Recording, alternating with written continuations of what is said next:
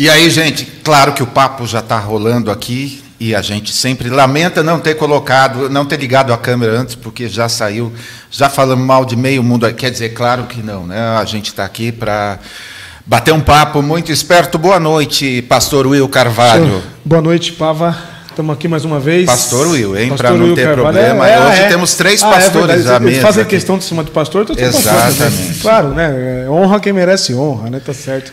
Gente, ó, só para dizer, para não esquecer, você que está ouvindo aí a gente pelo podcast, dá aquela seguida aí no seu agregador de áudio, Spotify, Deezer, Apple, etc. E para você que está assistindo a gente aí, aquele like maroto para ajudar o robozinho e também dar aquela apertada no botão de se inscrever para poder acompanhar o canal, não perder nada, porque esses caras valem a pena e vem muita coisa boa por aí. Boa. Olha, como a gente falou agora na chamada, comprou um, ganhou dois e olha, tá bonito o negócio aqui. Pastor João Paulo Berlofa Gomes. Olha Ô, só.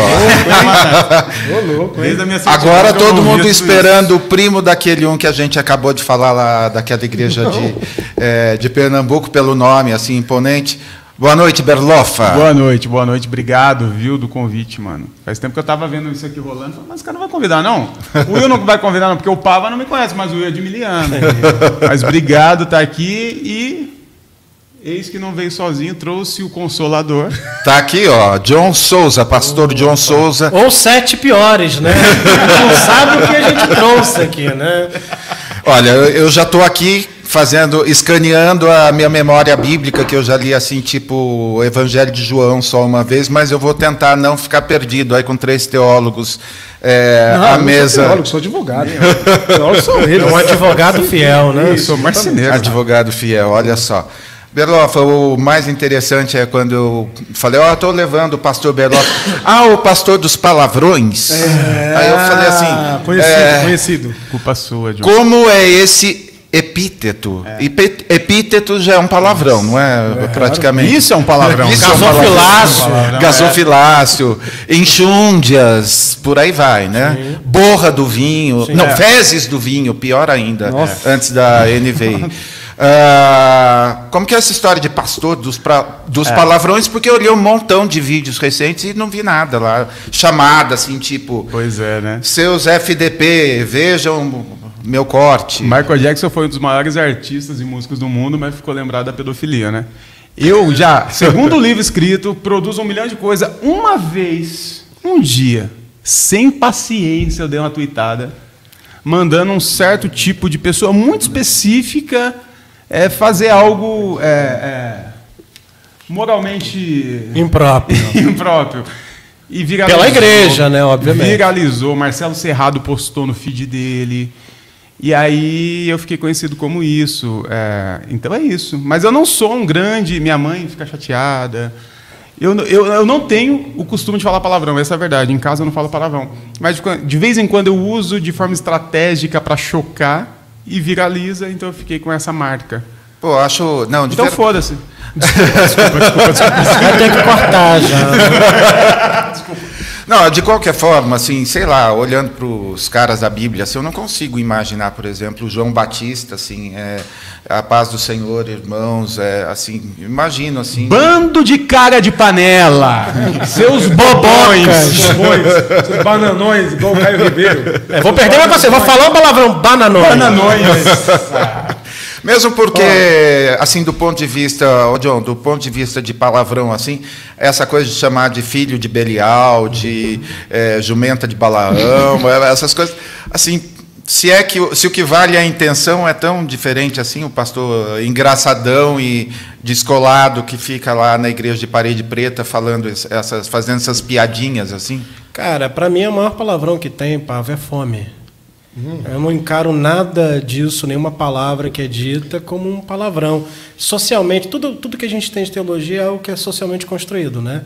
Então, a igreja evangélica brasileira, né, dentro do, do seu campo eclesiástico, ele decidiu que algumas palavras são mais feias do que outras. Né?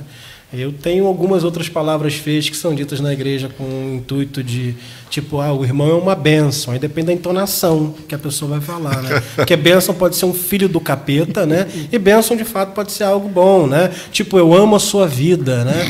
né? Te amo em Cristo amo que- Jesus. A, a gente está aqui, mas a gente quer ganhar almas. Parece uma coisa meio fantasmagórica, de caça-fantasma, né? total. Então eu penso que, para mim, o maior palavrão que existe, principalmente no país que a gente vive, é fome. Essa é uma palavra muito feia. De resto, é, e assim, a gente nem fala tanto palavrão assim. Acho que no começo a gente falava mais palavrão, É, né? Eu acho que agora a gente está mais tranquilo, cara. A gente Fica mais chegou. é, o Renato Russo diz assim: é, é, tipo, eu, eu consegui meu equilíbrio cortejando a insanidade. O William Blake vai dizer que você nunca sabe o que é o bastante, a menos que você prove que é mais do que o bastante. Então a gente estica um pouquinho a corda, mas acaba que a gente volta também e entra na centralidade da coisa. Ó, depois dessas duas citações, assim, eu já vou Eu ia buscar citar, um café eu, lá. Eu ia citar Zeca Pagodinho. Aí eu isso. ótimo também, nossa. É, o Will gosta de citar a Marília Mendonça. Nossa, assim, fácil. aqui a gente está para todos os. Quem eu quero não me quer. É, é, sabe que um, um dia eu estava trabalhando e aí um sócio me mandou um print e falou assim, o comentário do sócio no WhatsApp foi assim, ô Will, esse João Berloffa que tá mandando Malafaia para aquele lugar é o nosso cliente? Eu falei, sim, é ele é mesmo. cliente, Pode preparar que logo, logo vem processo aí. Por falar no irmão Benção, é assim? Acertei? Benção. No- Depende da entonação. Benção. Benção, esse aí, o Mequetrefe, é uma benção assim, para mostrar o tamanho do inferno. Ah, Na descrição ah, do perfil da garagem aparece que ela é a primeira igreja online do Brasil. E num post dias atrás, o Mequetrefe afirmou que não existe igreja online ou igreja em casa. A minha pergunta, Berloff, a queda na frequência, na, na arrecadação, está levando alguns pastores ao desespero? Porque dizer que não tem em casa, assim, a igreja de Atos, sei lá, alguns outros É exemplos. já, é, assim, né? caducou já, né? Começou assim, caducou, né? Eu nem, ele, ele falou isso? Falou. Eu, eu realmente eu não vi, até porque seria uma boa a gente reagir, né? Olha, eu poderia começar aqui um tratado teológico, né? Mas assim, existe, estamos aqui. Conheça. Eu acho que eu tô um, eu tô um pouco cansado de fazer discussões. Estava falando isso com o John no carro, falando isso com o Marrom ontem.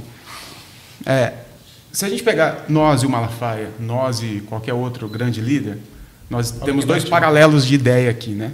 Então, qual que é o motivo de uma discussão? É tentar chegar no ponto de convergência. Não há ponto de convergência. Então, se o Malafaia diz que não há igreja em casa, amém.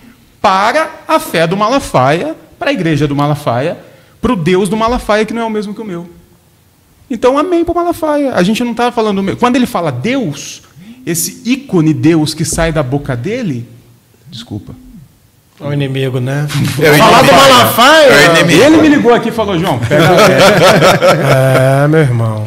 Então, assim, eu não vou mais entrar nessas discussões. Se não há, porque realmente no sistema religioso que o Malafaia vive, não há. Não há mesmo. Existe outra. Existem outras narrativas. Existem outros tipos de viver a fé e a igreja. E aí há. Aí, aí há nós, inclusive aqui. Porque me parece sempre a motivação, é, sei lá, talvez a principal motivação, é, já julgando, sempre seja financeira. Não é Como que- julgando, não. É, é isso. É fato. Como que funciona, por exemplo, numa igreja como a garagem? Como que funciona esse, esse tipo de sustento é, Financeiro. financeiro? Eu vou, eu vou falar de Mogi. Eu Sim. sou pastor da garagem em Mogi. O John é pastor na garagem no Rio. São diferentes ah, os sistemas? Alguma coisa assim? É, não é diferente, nós temos a mesma raiz, nós estamos juntos. Porém, é, digamos assim, eu sou o fundador da garagem, ok. Mas o John é pastor no Rio. O John conhece a realidade no Rio das pessoas. Quem é o Berlofa para falar só porque o John está utilizando o nome da garagem, que não há necessidade alguma? Né? Ele pode pôr o nome que ele quiser. Quem sou eu para falar como ele deve reger com as coisas? Eu conheço o coração dele e ele faz o que ele quer. Em Mogi, nós construímos uma cafeteria. Então, a garagem, antes de tudo, é uma cafeteria. Caraca, que lindo. Como que a gente mantém o espaço? Vendendo café, pão de queijo. Coxinha de coxinha de costela. com catupiry. Coxinha de costela. Mas só um Opa, instante, peraí, é isso mesmo? Tem é costela mesmo? Tem. Coxinha Costela, cara. de costela bovina com catupiry, com requeijão cremoso. Ou seja, o alimento é bom em casa, o teológico e Isso. também é o literal aí. Aí a gente vende lá uma cerveja, vende um 12 anos. Com a graça de Deus. De Nossa, Tanto uma porção. Lutero amava cerveja, Calvino. Então, os também, né? protestante tem um vínculo enorme com a cerveja. Temos uma, Sim. temos E a uma gente pode adega, contar. temos uma carta de vinho, uma adega lá. Tem uma carta de. Temos uma carta de vinho lá, uma adega. Então, assim, o, o fiel vai lá, ele tem o momento da comunhão. Então, ele sabe que ali ele vai comer, ele vai pagar o seu café, o seu pão de queijo. Quando ele for para o momento de espiritualidade, ele não vai ter que ouvir falar de dinheiro. Eu não tenho que ficar falando que Malaquias 3.10, porque aquela estrutura já está paga. Eu não preciso receber salário como pastor, porque eu não sou bandido. Não estou dizendo que todo... Vou, vou refazer a minha fala. Porque eu conheço pastores assalariados que não são bandidos. Mas eu não preciso dessa narrativa, então eu trabalho para fazer meu salário, o John trabalha para fazer o salário dele, a igreja está paga, não precisamos falar de dinheiro. É um método. Existe um outro método, né, John? Existe. Que é. funciona bem, que está comprovado, né? Está comprovado, né? Agora eu não sei se funciona bem para a consciência, Pava e o eu. Lá na Garagem Rio é a mesma coisa. A gente lida com demandas diárias de gente precisando pagar o aluguel. De 2018 para cá a gente teve um fenômeno terrível, né? Uma potestade se ajuntou no nosso país, né? Trazendo o que a gente tem de resposta hoje. Então, um tanto de gente, tanto no processo da pandemia como até hoje, por consequência também da pandemia, de uma péssima gestão, gente que está com fome, gente que precisa de comida. Então, a gente ajunta, como faziam os discípulos, o que é justo se fazer, traz um pouquinho cada um daquilo que tem, traz as coisas que pode ofertar e a gente divide entre os irmãos. Eu acho que a função da igreja deveria ser essa. Então, na Garagem Rio, como que funciona? Eu não sou um pastor assalariado, eu acredito que a função do pastor, Pava, é se tornar desnecessário. É necessário tornar-se um pastor desnecessário, em que as pessoas possam decidir as suas demandas, que não haja capataz, que não haja processos de estratificação hierárquica, porque isso faz um, um dano terrível para a igreja.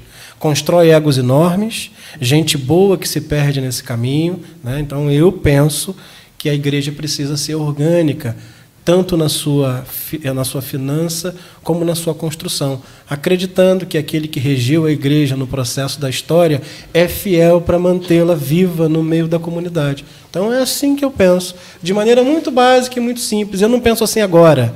Eu penso assim desde a igreja presbiteriana, em que fui membro durante 25 anos da minha vida e que servi de maneira. IPB? É, então eu não penso agora assim. Eu acredito que a igreja deva ser assim. E como que funciona a finança da igreja da garagem? No geral, é para servir a comunidade. Seja quando a gente faz qualquer tipo de atividade com ONG, seja que quando a gente financia um chocolate na Páscoa para a comunidade, seja quando a gente paga um aluguel de alguém. É esse o trabalho da igreja, Paulo. Se a sua igreja, meu querido, não tem esse tipo de comprometimento com os pobres, ela não tem nenhum comprometimento com Jesus Cristo. Talvez ela seja um fenômeno de uma igreja distante de Jesus. Sensacional. Uh, e sua origem, uh, Belofa, também é presbiteriano? Graças a Deus, não. Ah, o graças a Deus já, já A minha é Batista. Ah, é Batista, nossa, grande. Ah, então tudo bem. Eu pensei que ele ia falar assim, não, é os batistas do sul. Batista do Sul. Cuidado, opa, eu tô com um perigo aqui. tu tá em perigo. Não, mas o meu caminho é diferente. O John ele foi formado dentro da, da IPB e ficou lá o tempo todo. O meu caminho é completamente diferente. Quando eu tinha 10 anos de idade, meus pais passaram pelo processo chamado conversão, né, que já é um título de uma, um nível de arrogância dos evangélicos, né, que está tudo errado, agora ele se converteu. Então eu fui para a igreja evangélica porque meus pais foram para a igreja evangélica. Se eles tivessem ido para um templo budista, hoje eu seria um monge budista. Essa é a verdade. Eu não O tenho, novo Dalai Lama. não tenho crise, não, Tem não todos os tenho. requisitos para ser, inclusive. Ó, já- Exatamente, já tá fácil, né? Tá. E comecei na Igreja Batista, em Mogi das Cruzes, onde eu fui batizado, recebi minha primeira carga teológica, de fé, de doutrinas. E aí comecei um processo em, em passar por todos os tipos de igreja que vocês imaginarem. Pentecostal, né? Pentecostal, é, histórica, emergente, de célula. Passei por tudo, por tudo, por tudo. Até estar na minha última igreja, que eu estive há quatro, cinco anos atrás, na Vineyard, que eu tenho um carinho imenso por todo mundo lá, até começar a garagem, que é onde eu estou hoje. Então é um processo. Eu conheço o submundo de cada, cada nível teológico, eclesiástico. E é triste falar, mas é submundo mesmo. Submundo. submundo, submundo É gente é gangster, mano. Tem gangster, tem quadrilha. São coisas que só Quantas- quem conhece de dentro sabe. Quantas pessoas a gente recebeu quando a gente começou o- o Inadequados, que veio antes da garagem, a gente começou a receber em 2018, não foi uma, não foi duas, assim, pastor, estou sendo ameaçado de morte pelos diáconos ou pelo pastor da minha igreja porque eu não quero pôr a camisa do Bolsonaro. Recebi várias. História de sequestro, é, é, estupro, coletivo, estupro coletivo dentro da igreja. E retiro de igreja, igreja grande, igreja grande. Esse refúgio é o que vem pra gente.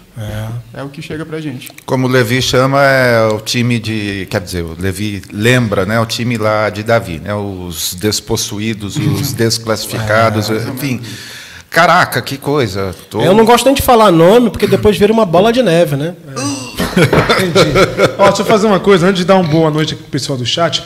Só pra gente poder fazer uma coisa aqui, eu e você. Vou tirar isso aqui só alguns instantes, Tá. porque tá atrapalhando a foto. Quero tirar boas fotos de você. Não, vou colocar pra cá. Eu vou ficar sem Depois café. eu coloco Vou só recarregar, vou só recarregar. você- Só para as pessoas entenderem. que você é um cara bonito, É, né? ele gosta de café, tá? de jejum intermitente. É. um homem moderno, tá? Aí eu vou colocar Diz ele que é café, aqui. né? É. Pronto, agora Nós vamos mostrar. foto. Aliás, ele está com duas, é, duas canecas, uma xícara e uma caneca, né? Não, fica tranquilo, ninguém tá vendo a, caca que você Na água ele nem tocou. Tá. Ó, Água não, noite. é vinho. Tá vinho. Aguardente. Dá boa noite pro pessoal do Bora Pai Podcast, estão por aí. Ah, fiz, fiz o. conhecem? Gravei com eles lá de Gente Campinas. boníssima, galera. É, Roberto Tatemonte sempre por aí. Robertão, aquele abraço. Robertão, o livro tá Abraço. chegando, hein? Rafael Alexandre. Ah, pastor de Campinas, pastor da garagem de Campinas. É? Vamos ordenar ele se tudo der certo quarta-feira, Ô, né, louco, meus irmãos João e Bergofa. É isso Com aí. óleo de Big Mac. Parceiraço. Nossa, óleo de Big Mac. Então é óleo, óleo pesado, hein? Olha o do- da coxinha do ragazzo. É, deixa eu dar um, um boa noite também para Vicente Santos, Tainá também tá por aí. E o Tercião dizendo, ó, tá difícil participar hoje, mas tô por aqui. E o Walter Cruz tá por aí. Walter depois quando aparece. Olha Walter, só, ó. que legal, que Boa. legal. Abraço, Boa. Walter. Boa noite para todo mundo aí. É isso. Walter, teólogo latino? Não. Não, eu sou Walter Cruz. É o é outro Walter. O Latino a gente entrevistou semana passada. Tá em São Paulo, né? Gente boníssima. Não basta ser do bem, tem que fazer o bem. Abrir os braços, a cabeça, o sorriso e o coração. É, Nath Roots. Exatamente. Você citou e é, foi muito legal. Eu Como citei? que citou em algum lugar, como diz o, a profecia dos irmãos do Nath, Nath Roots, alguma coisa assim. Ah, tá, tá, é verdade. Aí, Não lembra nem do que fala, né? É o líquido que tá aqui, ó. É café, mano, é café. A minha, a minha pergunta: abrir os braços, a cabeça, o sorriso e o coração. Como ajudar as pessoas a abrir a cabeça, Belofa? Porque, assim, o coração, o sorriso, os braços, mas, assim, a cabeça, a gente, a gente virou, virou, não, sacramentou com todos os trocadilhos, assim, a gente é sinônimo de é, ignorante. Crente é sinônimo de ignorante. Então, como abrir a cabeça? Fica a pergunta para vocês, de uma forma assim prática. Eu estou refazendo toda a minha. toda a, forma, a minha abordagem, eu estou reconstruindo tudo isso. Hoje eu já não tento fazer a cabeça de ninguém, porque eu vi que não dá certo. Sabe por quê? Porque ninguém vai fazer a minha. Ninguém vai fazer a minha cabeça. Se ninguém vai fazer a minha, eu, eu, eu não estou mais no caminho de tentar fazer a cabeça. Até porque eu não vou conseguir, com todas as provas teológicas, filosóficas, qualquer. Eu não vou conseguir convencer pessoa X de que uma pessoa ser. Vou usar exemplos, tá? Uma pessoa ser gay está tudo bem para Deus. Eu não vou conseguir convencer ela. Eu não vou conseguir convencer uma outra pessoa sobre tal. Então, o que, que eu preciso fazer? Qual que é a minha caminhada hoje? É abrir o coração. É falar assim, tá, você não entende? Eu entendo que você não entende. Mas vamos pensar um pouco, por mais que você não entenda, esse seu posicionamento está afastando as pessoas da sua vida. Você está mandando pessoas para o inferno por causa do seu... Então, assim, eu estou tentando apelar hoje em dia mais para o coração, do que Coração. para a mente. Porque a mente, depois que ela é cauterizada, ninguém consegue entrar nela mais. Então, eu estou indo por um caminho de... Gente, vamos pa- parar para pensar o seguinte. Tá, você está disposto a mandar seu filho para o inferno em nome da sua certeza teológica? Você está disposto a fazer isso mesmo? Você está disposto a colocar seu filho para fora de casa? Você está disposto a romper com pessoas por causa dessa sua convicção, dessa interpretação dessa palavrinha? Então eu estou tentando ir apelando mais para o coração do que para a mente, Pablo. Acho que para a arte também. Sim. A gente é tão pobre, né?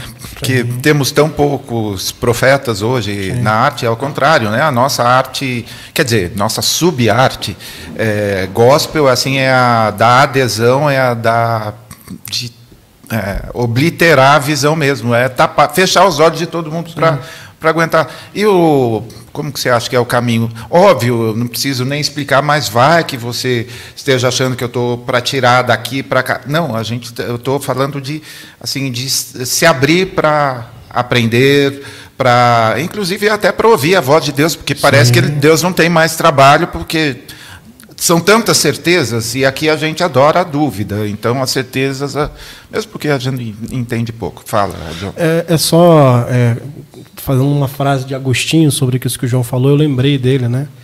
E Agostinho vai dizer que o coração, né? é, que o coração acaba é, seguindo aquilo que é, a mente segue o que o coração de alguma forma é, é cativado, né? Então o coração primeiro é cativado e a mente vai seguir. Porque se você tenta ganhar dentro do processo do argumento, a gente aprendeu isso em 2018, né? Uhum. A gente pensou em vir a volta, a gente, mas não dava para ganhar na consciência, né? As pessoas estavam amarguradas, havia um sentimento diante tal partido e esse sentimento alimentou muita coisa. Então, quando você ganha o coração, né, a mente costuma acompanhar, né? Você cativa alguém. Agora falando a questão da arte, né? Eu acredito, assim como o mito grego, né, que toda construção vem do caos. Então, a causa em tudo quanto é lugar, Pava e Will, tudo é, é gerido pelo caos. Né? E aí a gente tem três métodos dentro da concepção filosófica, e o Deleuze vai falar sobre isso, que é o caos é, sendo gerido pela ciência, então a ciência pega a velocidade, a velocidade é um caos. E aí você tem uma fórmula da velocidade lá na física, que é V igual a D sobre T. Velocidade é igual a distância sobre tempo. Né? Aí você tem a filosofia. Qual é o papel da filosofia? Uma vez que a ciência tem um papel de trazer e sintetizar infrações, a filosofia vai trazer questões. Então eu sou a partir de quando? Né? Se eu penso, eu existo. Então a filosofia ela vem fazer uma outra gestão do caos através de perguntas, através de sistemas. E aí a gente tem a arte. A arte também é uma maneira de fazer gestão do caos. A gente está cheio de caos, a gente está cheio de preocupação, a gente está numa velocidade acelerada. E o que, que a arte pode produzir? Pode trazer calma, pode trazer paz. Você ouve uma música, você vê uma arte, você vê uma foto bonita, você vê algo bonito e a arte faz gestão do caos dentro da gente. Eu, uma pena que a igreja se afastou tanto dessa dinâmica. Faltou uma conclusão. Quem, quem, de quem que é essa sintetização? Essa síntese é de Deleuze. Faltou uma. Aonde a religião entraria nisso? seria para conciliar essas três né, no indivíduo.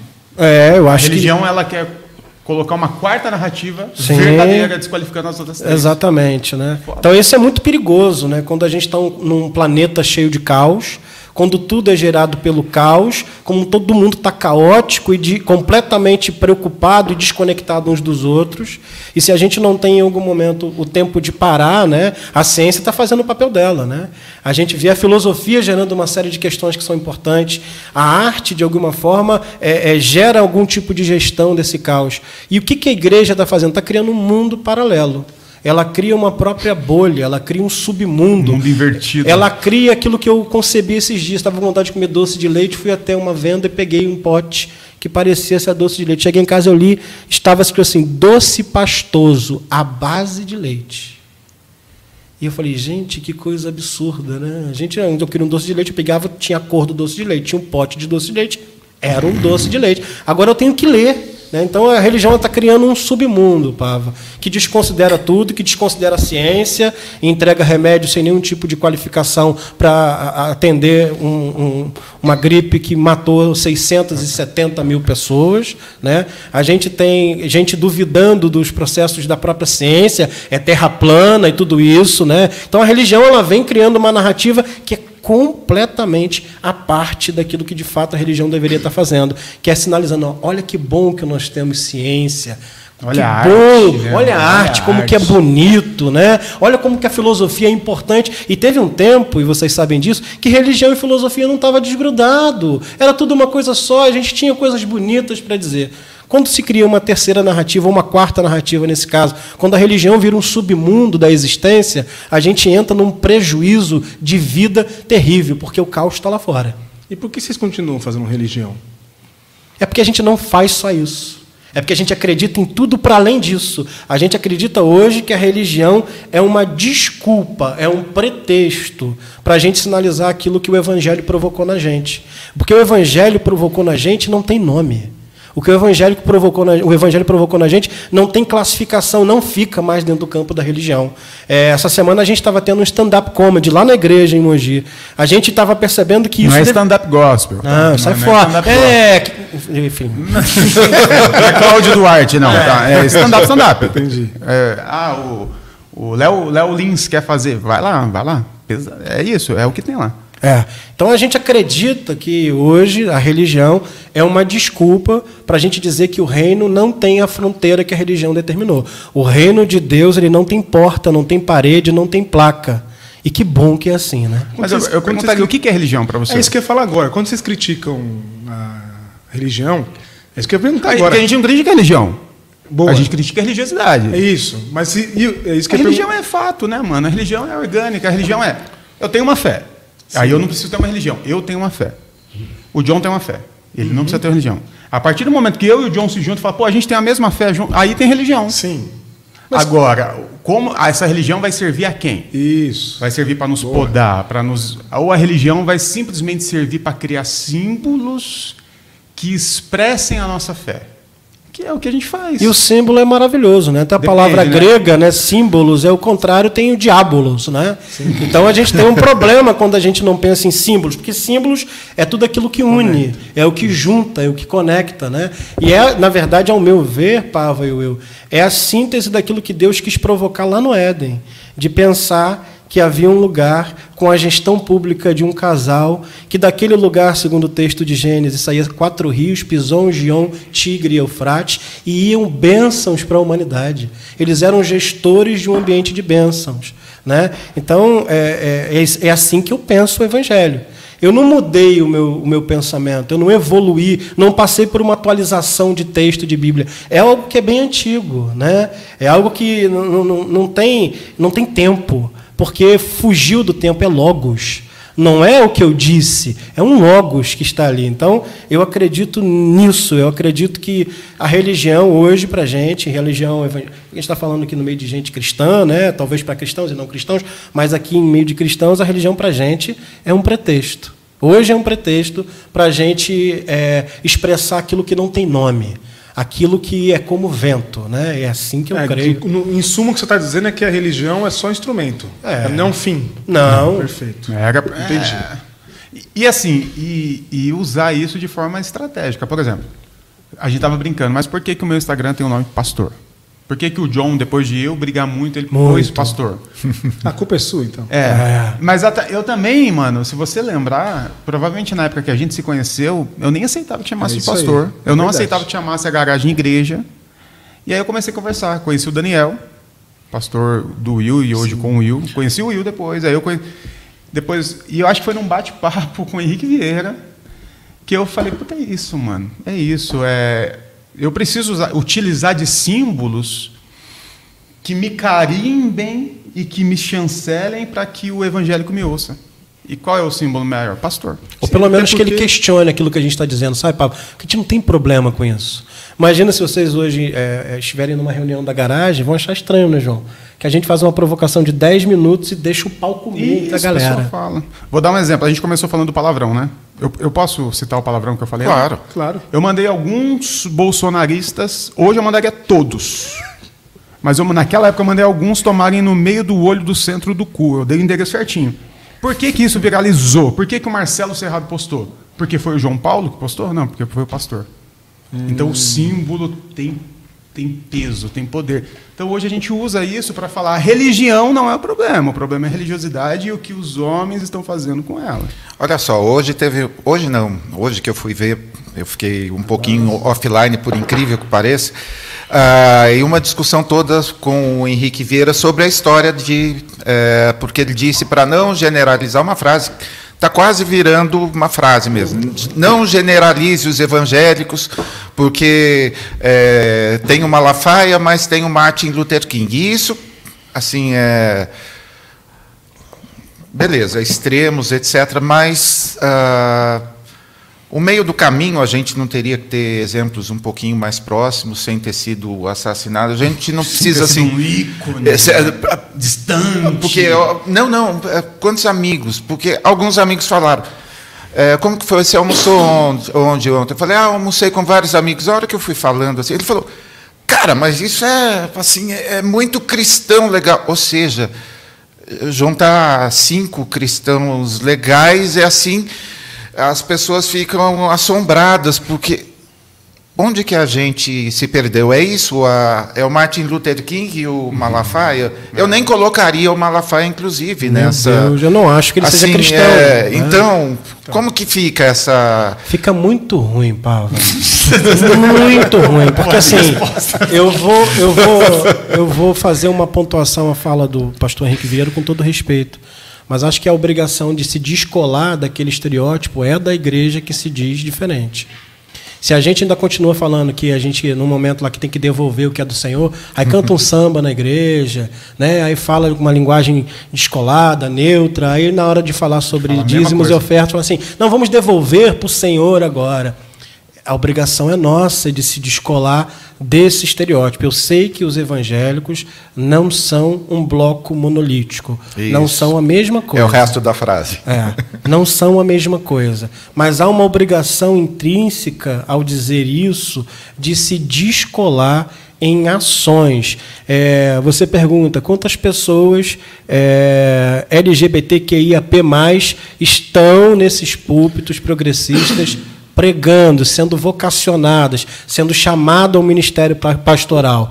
Quanto que essa igreja arrecada e o quanto que ela reparte com o pobre, que deveria ser uma obrigação da igreja.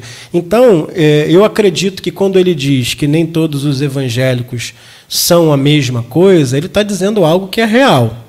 Mas existe uma obrigação do outro lado de descolar esse estereótipo, porque se a gente não fizer isso, não é falando, não é fazendo um discurso bonito, lendo uma poesia, beijando uma rosa, jogando. Tá? Não é assim que se descola o estereótipo, né? Porque em algum momento, é.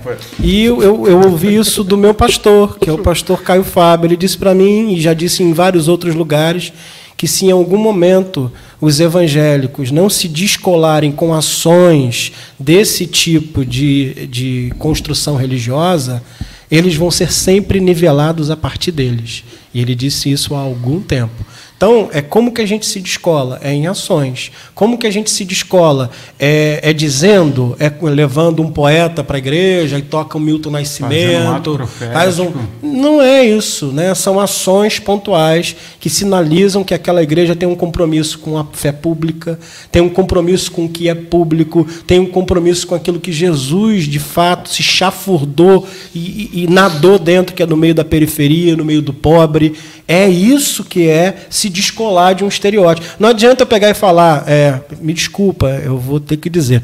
Não adianta eu dizer que ah, nem toda igreja é legal, eu tenho uma igreja progressista, né, mas que estratificou a sua hierarquia e a mulher é subvalorizada. Eu tenho uma igreja extremamente progressista, mas a mulher é, é desvalorizada. Eu tenho uma, uma deputada, uma vereadora progressista né? mas que diz, é progressista, de uma igreja progressista, é de um partido progressista, mas que diz que homossexualidade Mas é a pecado, ou que continua com a doutrina do inferno como algo a, a, a tilintar as chamas do fogo no bumbum, né? a partir de uma leitura equivocada tanto do texto e de uma leitura hiperbolizada de Dante Alighieri. Né? Então, assim, a gente tem um problema. Então, não dá para descolar sem você praticamente começar a fazer todo dia um exercício de desconstrução, não mental, filosófico, ideológico, beijou a rosa e falou o poema. Não, cara. É fazendo, é na prática. Na prática do que é a igreja. É, tem pastor progressista por aí que tem receio de pegar Não. na mão da Alexa, né? Então, cara? ó, cara, Fala nomes. Eu sei da história porque, Porque inclusive, lá. beijo tô Alexia. para Alexia é mim. minha amiga. Alexia Beijo, prefaciou o meu livro, É aí, prefácio é isso de Reverendo Alex. Mas o, o barulho que o Papa falou é sensacional. E eu queria pegar nesse ponto e eu vou ser mal interpretado, mas vamos lá. Vamos lá. Tirando a militância do Martin Luther King social na negritude, que foi incrível, teologicamente eu não concordo absolutamente nada com ele. O que, eu estou querendo dizer? O Martin Luther King é um ícone, é um ícone e, representa muita coisa. Mas ele representa uma fatia que, que é importante. O restante, a gente encontra os erros. O discurso do inferno, do céu, o machismo estrutural que é a igreja. Então, assim, a gente precisa, aí foi o que o Pava falou, de pessoas próximas. Então, quando eu penso em referência, eu não penso em Lutero, eu não penso em Luther King e nem penso em Caio Fábio. Eu penso em John. Claro. Eu penso no meu irmão, Jairo, que é meu pastor. Eu penso em Will. Eu penso em pessoas que estão perto, que eu conheço. Porque o Luther King eu não conheci. Uhum. Eu conheci a militância dele, respeito. Eu sei que alguém vai falar, ah, o Berlofa. Agora vai, vai, gerar um clickbait. É, pelo não, amor é de Deus, isso. mano. Luther King vai ser assim, Luther King não me representa. Pablo vai fazer. Uma vez, Will, eu falei que eu não gostava, uma vez eu falei que eu não gostava de Queen.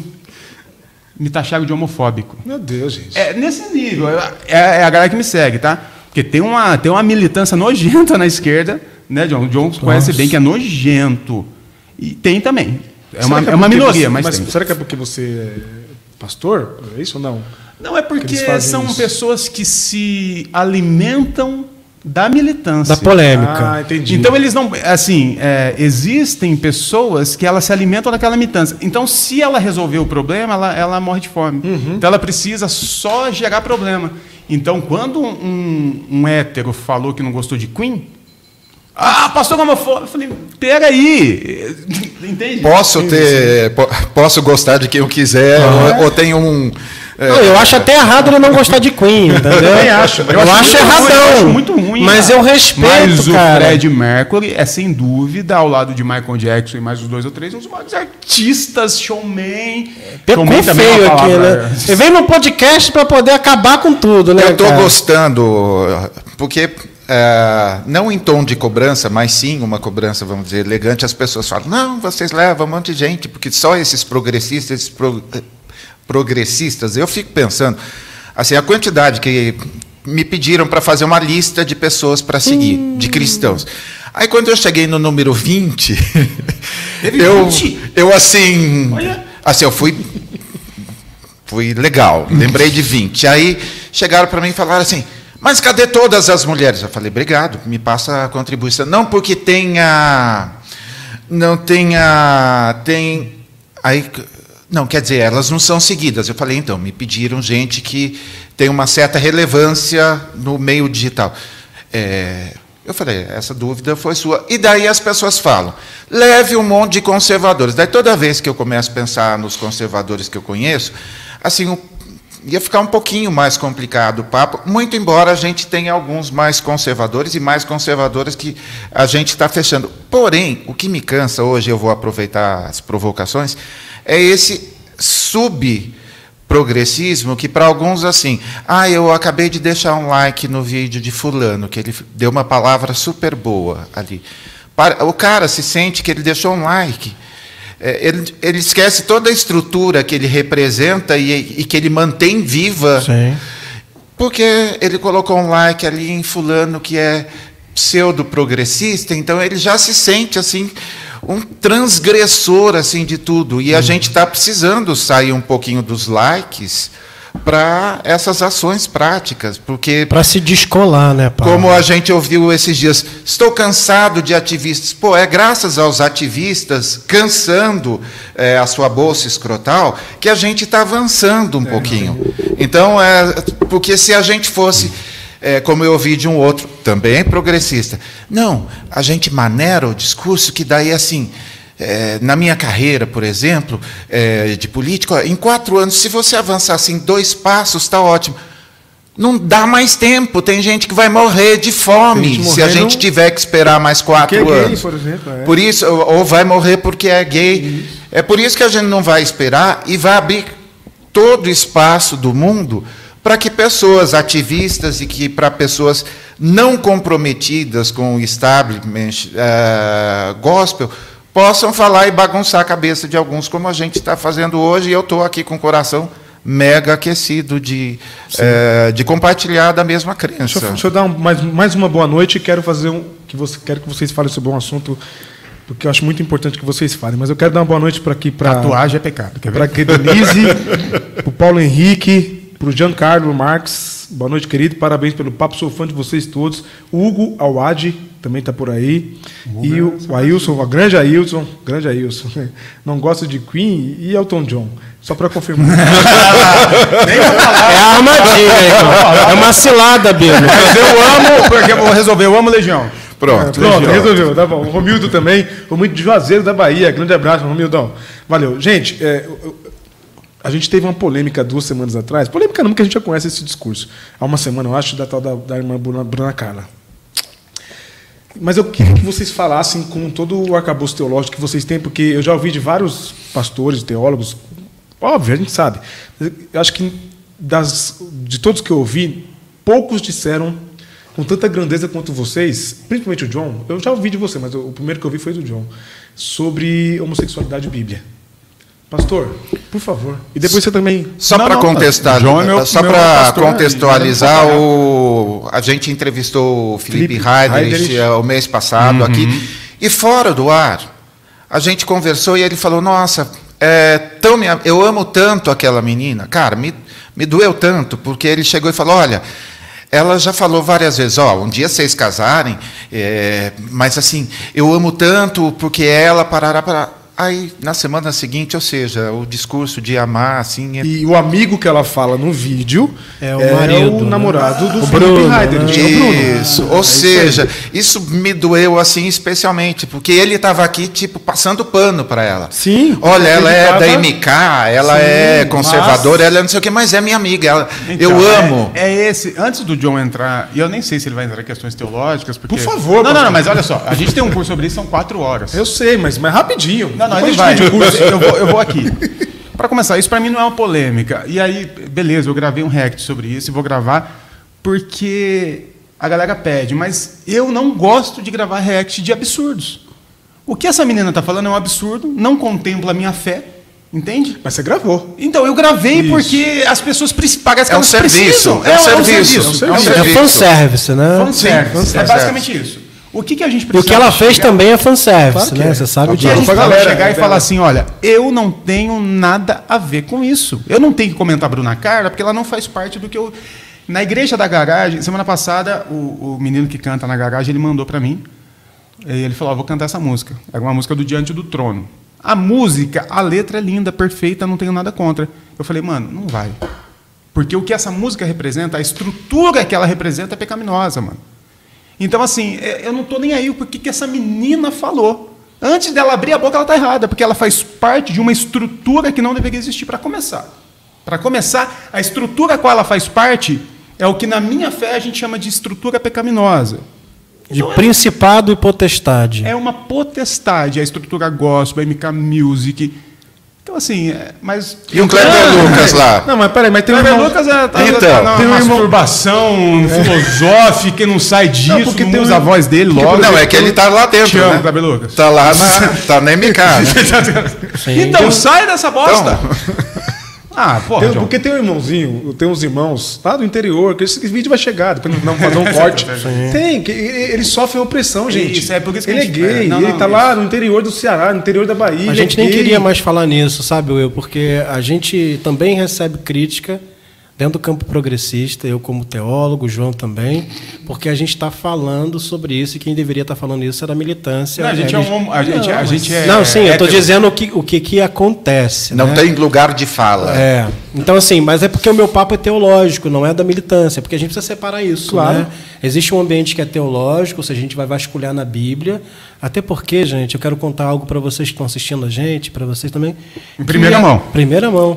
Porque que a Bíblia ela não é um instrumento de regulação dessa área, tá? Isso é de foro íntimo do indivíduo, né? A Bíblia fala sobre santificação, regeneração, justificação. E nesse são aqui não tem nada de como que o amiguinho quer fazer amor ou como que ele quer amar, né? Então esse é o assunto da Bíblia, né? E a teologia também não se propõe a explicar Deus. Deus não deitou em nenhuma mesa para ser aberto e ser vários. Olha, tem um fígado, aqui tem um rim. Deus não se propôs a isso.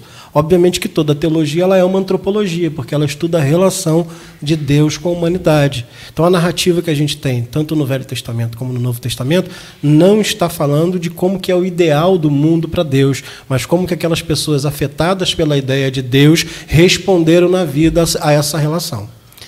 Dito isso, né, é, eu preciso dizer mais uma coisa, né? É, a Bíblia não pode ser a palavra de Deus por alguns motivos, dentre eles, porque você vai achar, por exemplo, os salmos imprecatórios, Pablo, uhum. Sim. em que ali tem, o, o, escritor tem vontade de pegar a criança e jogar na pedra. Nós temos áreas que são os 50 tons de Salomão, que vão tratar de questões da sexualidade, né? o livro de Cantares. Né? Ela não é Deus falando, é um homem dizendo, a partir da sua experiência, não perdeu a fé, aquele homem é um cara que creu em Deus, no Yahvé, seja como o, Daciolo vai falar de Yaveru, Yaeru, enfim.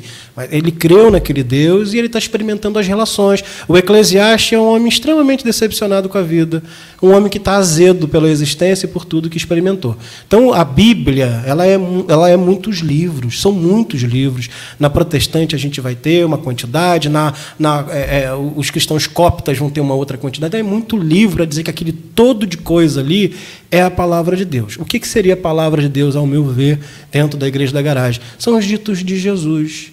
É o que Jesus disse, né? Se a gente acredita, como cristão, que Jesus é a síntese de tudo e que Ele é, é, o princípio de tudo e o fim de todas as coisas, Jesus ele é a palavra de Deus, é a boa nova de Deus. Isso é uma coisa.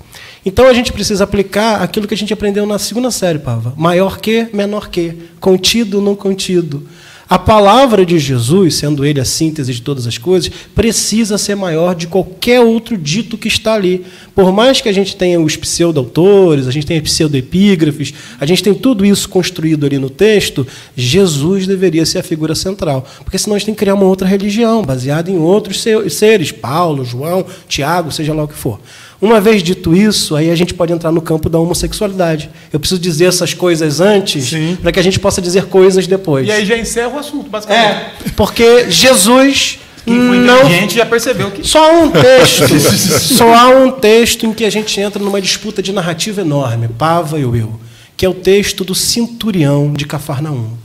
Esse aí é um momento em que possivelmente dentro de uma linha teológica, Jesus tenha encontrado com um homem gay ou minimamente homossexual. Bissexual. É.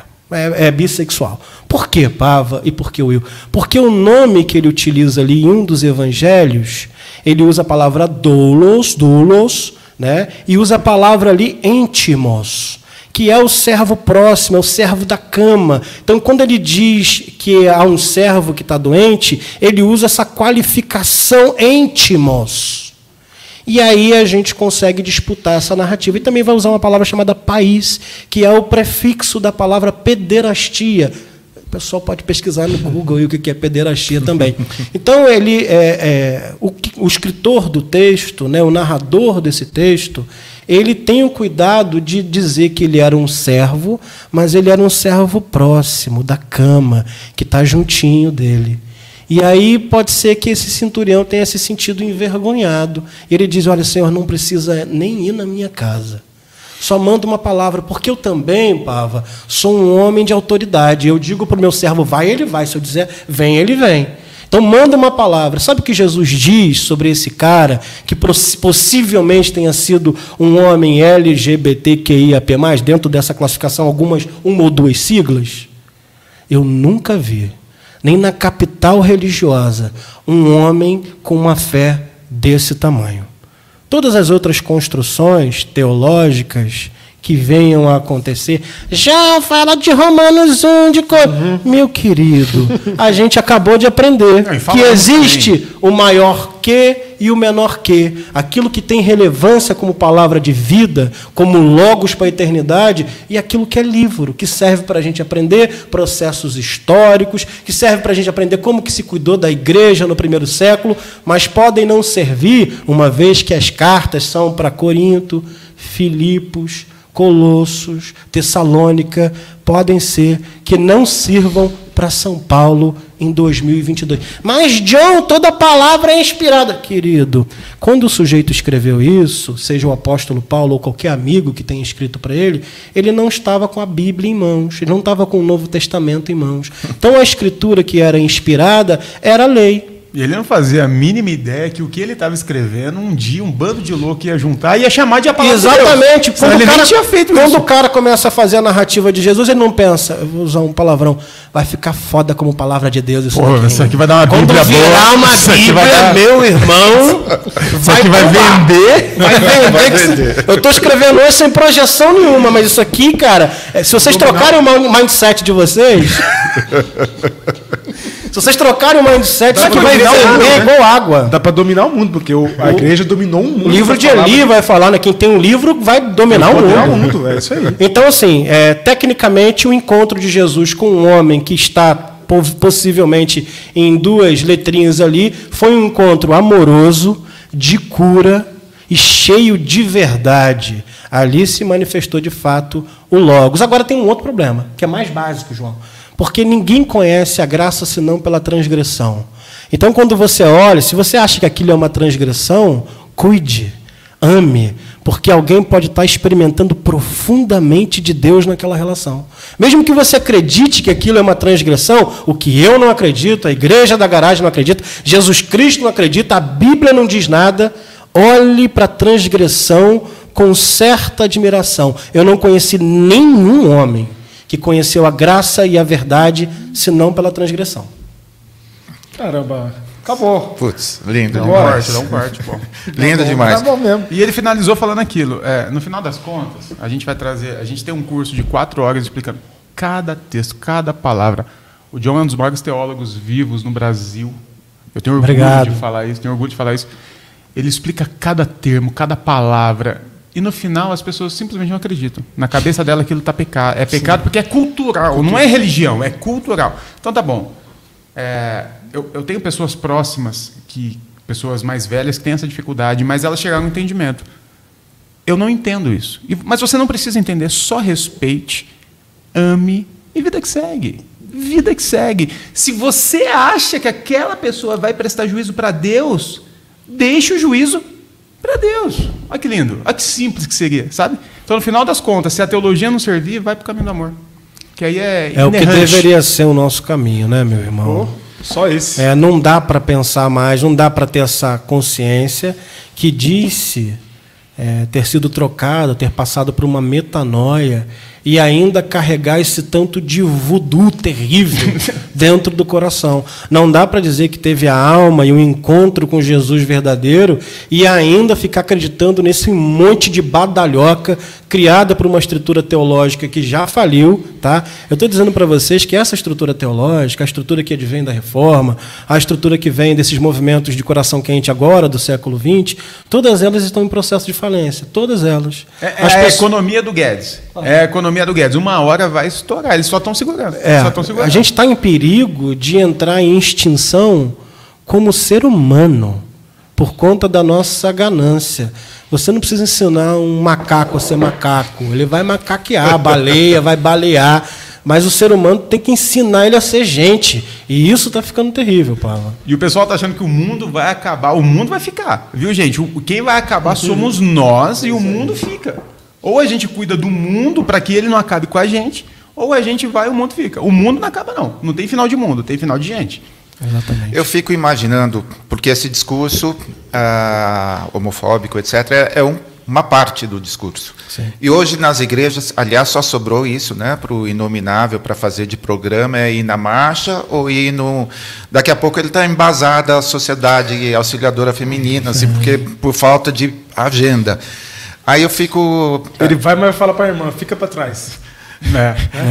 Aí, aí. aí eu, me, vem, me vem à mente assim, esse discurso de agora temos um governo que crê em Deus e somos contra o aborto e contra a liberação das drogas, isso ainda é suficiente para mover, eh, hoje está 40%, né, acho que dos evangélicos, e 35% na última pesquisa, estava em- em- empatado com Lula.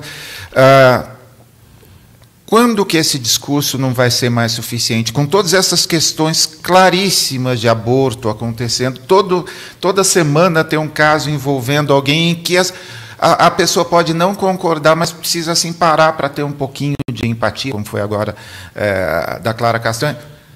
Até quando esse discurso de aborto e. Vai sustentar é, o voto. Exatamente. E maconha, né? Ah. Não pode usar cannabis medicinal. Tem 18 projetos parados, porque a bancada evangélica não permite a discussão como remédio, porque pode ser que vai ter alguém.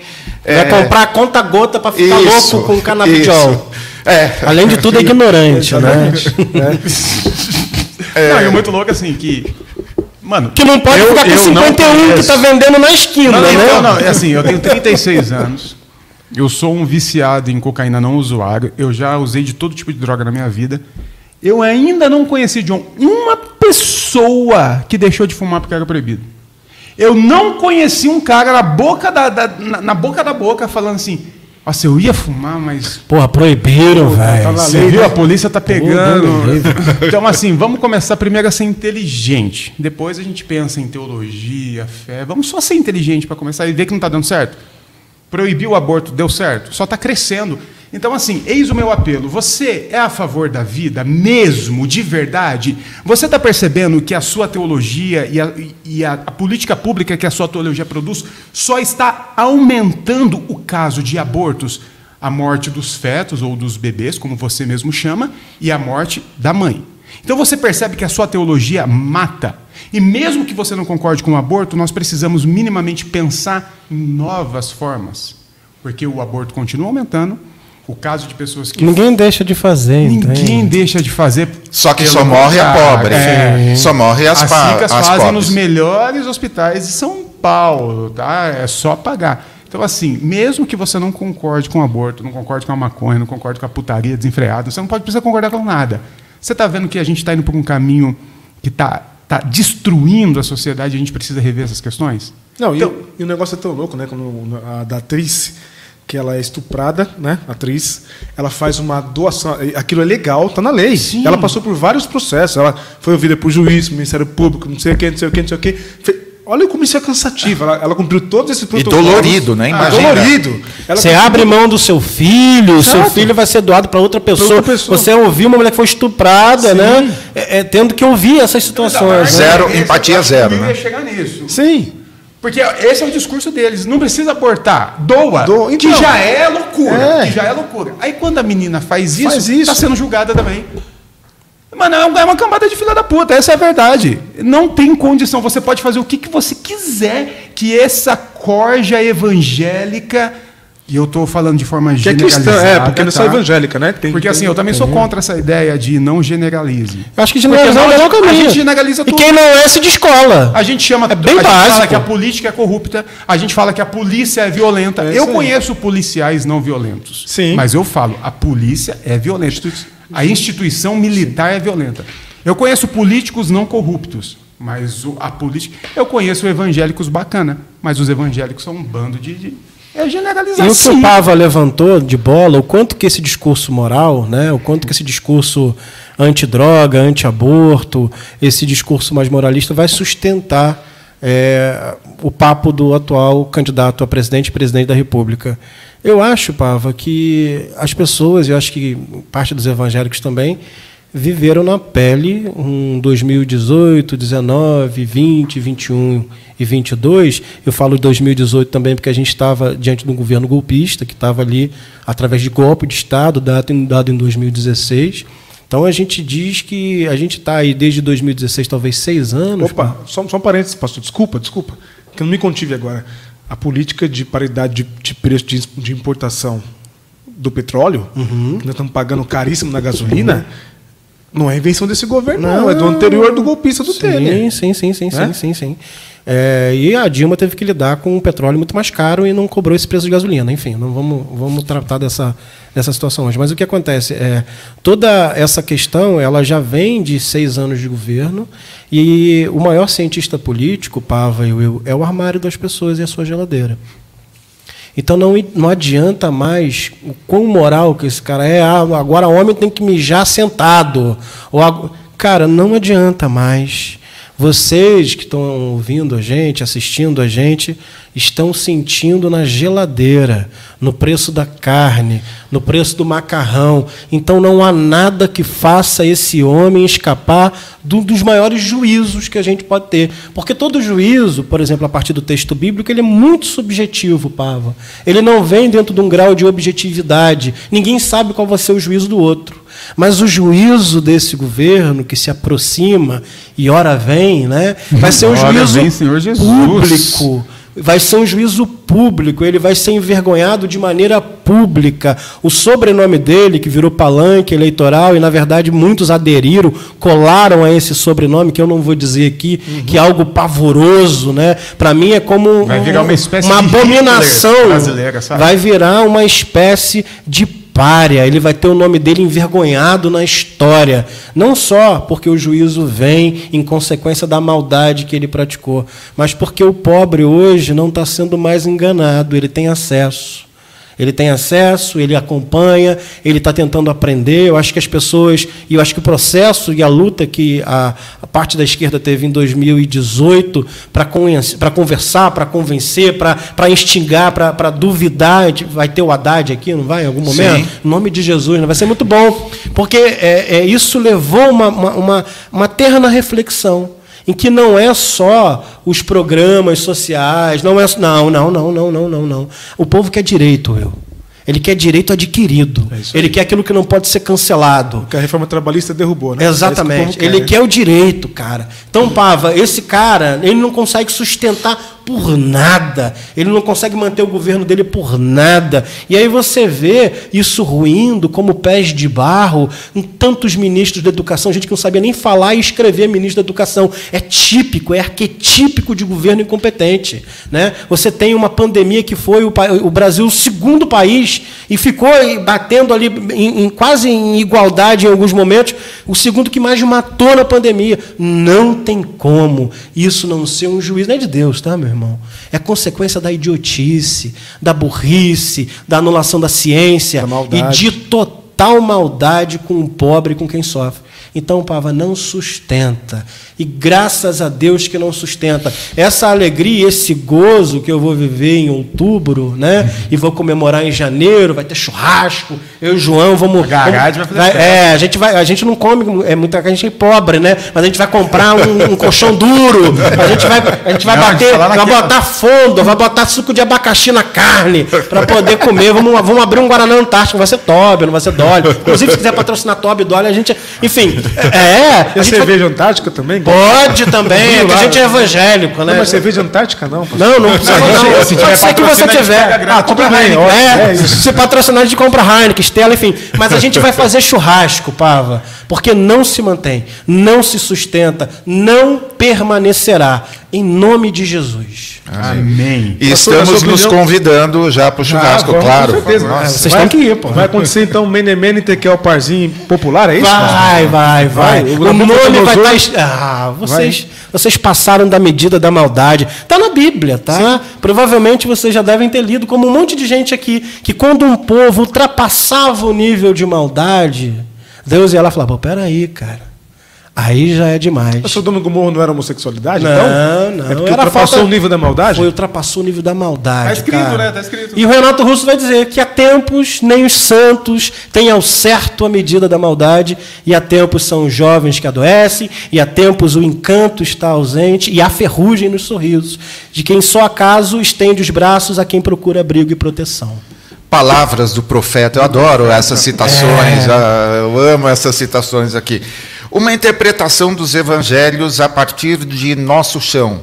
É, Berlofa, fala do seu livro O Negro Oh, Nazareno. Não, não, e, e uma coisa incrível aconteceu, porque a, a Denise Costa, gente, eu estou vendo os comentários aqui, a minha vontade Ah, é Bethesda, reproduzir para o pessoal Porque aqui poder pode ver aqui. comentário, né? Porque eu fui num Pode, podcast. claro ninguém está xingando, não, né? Não, aqui a gente lê.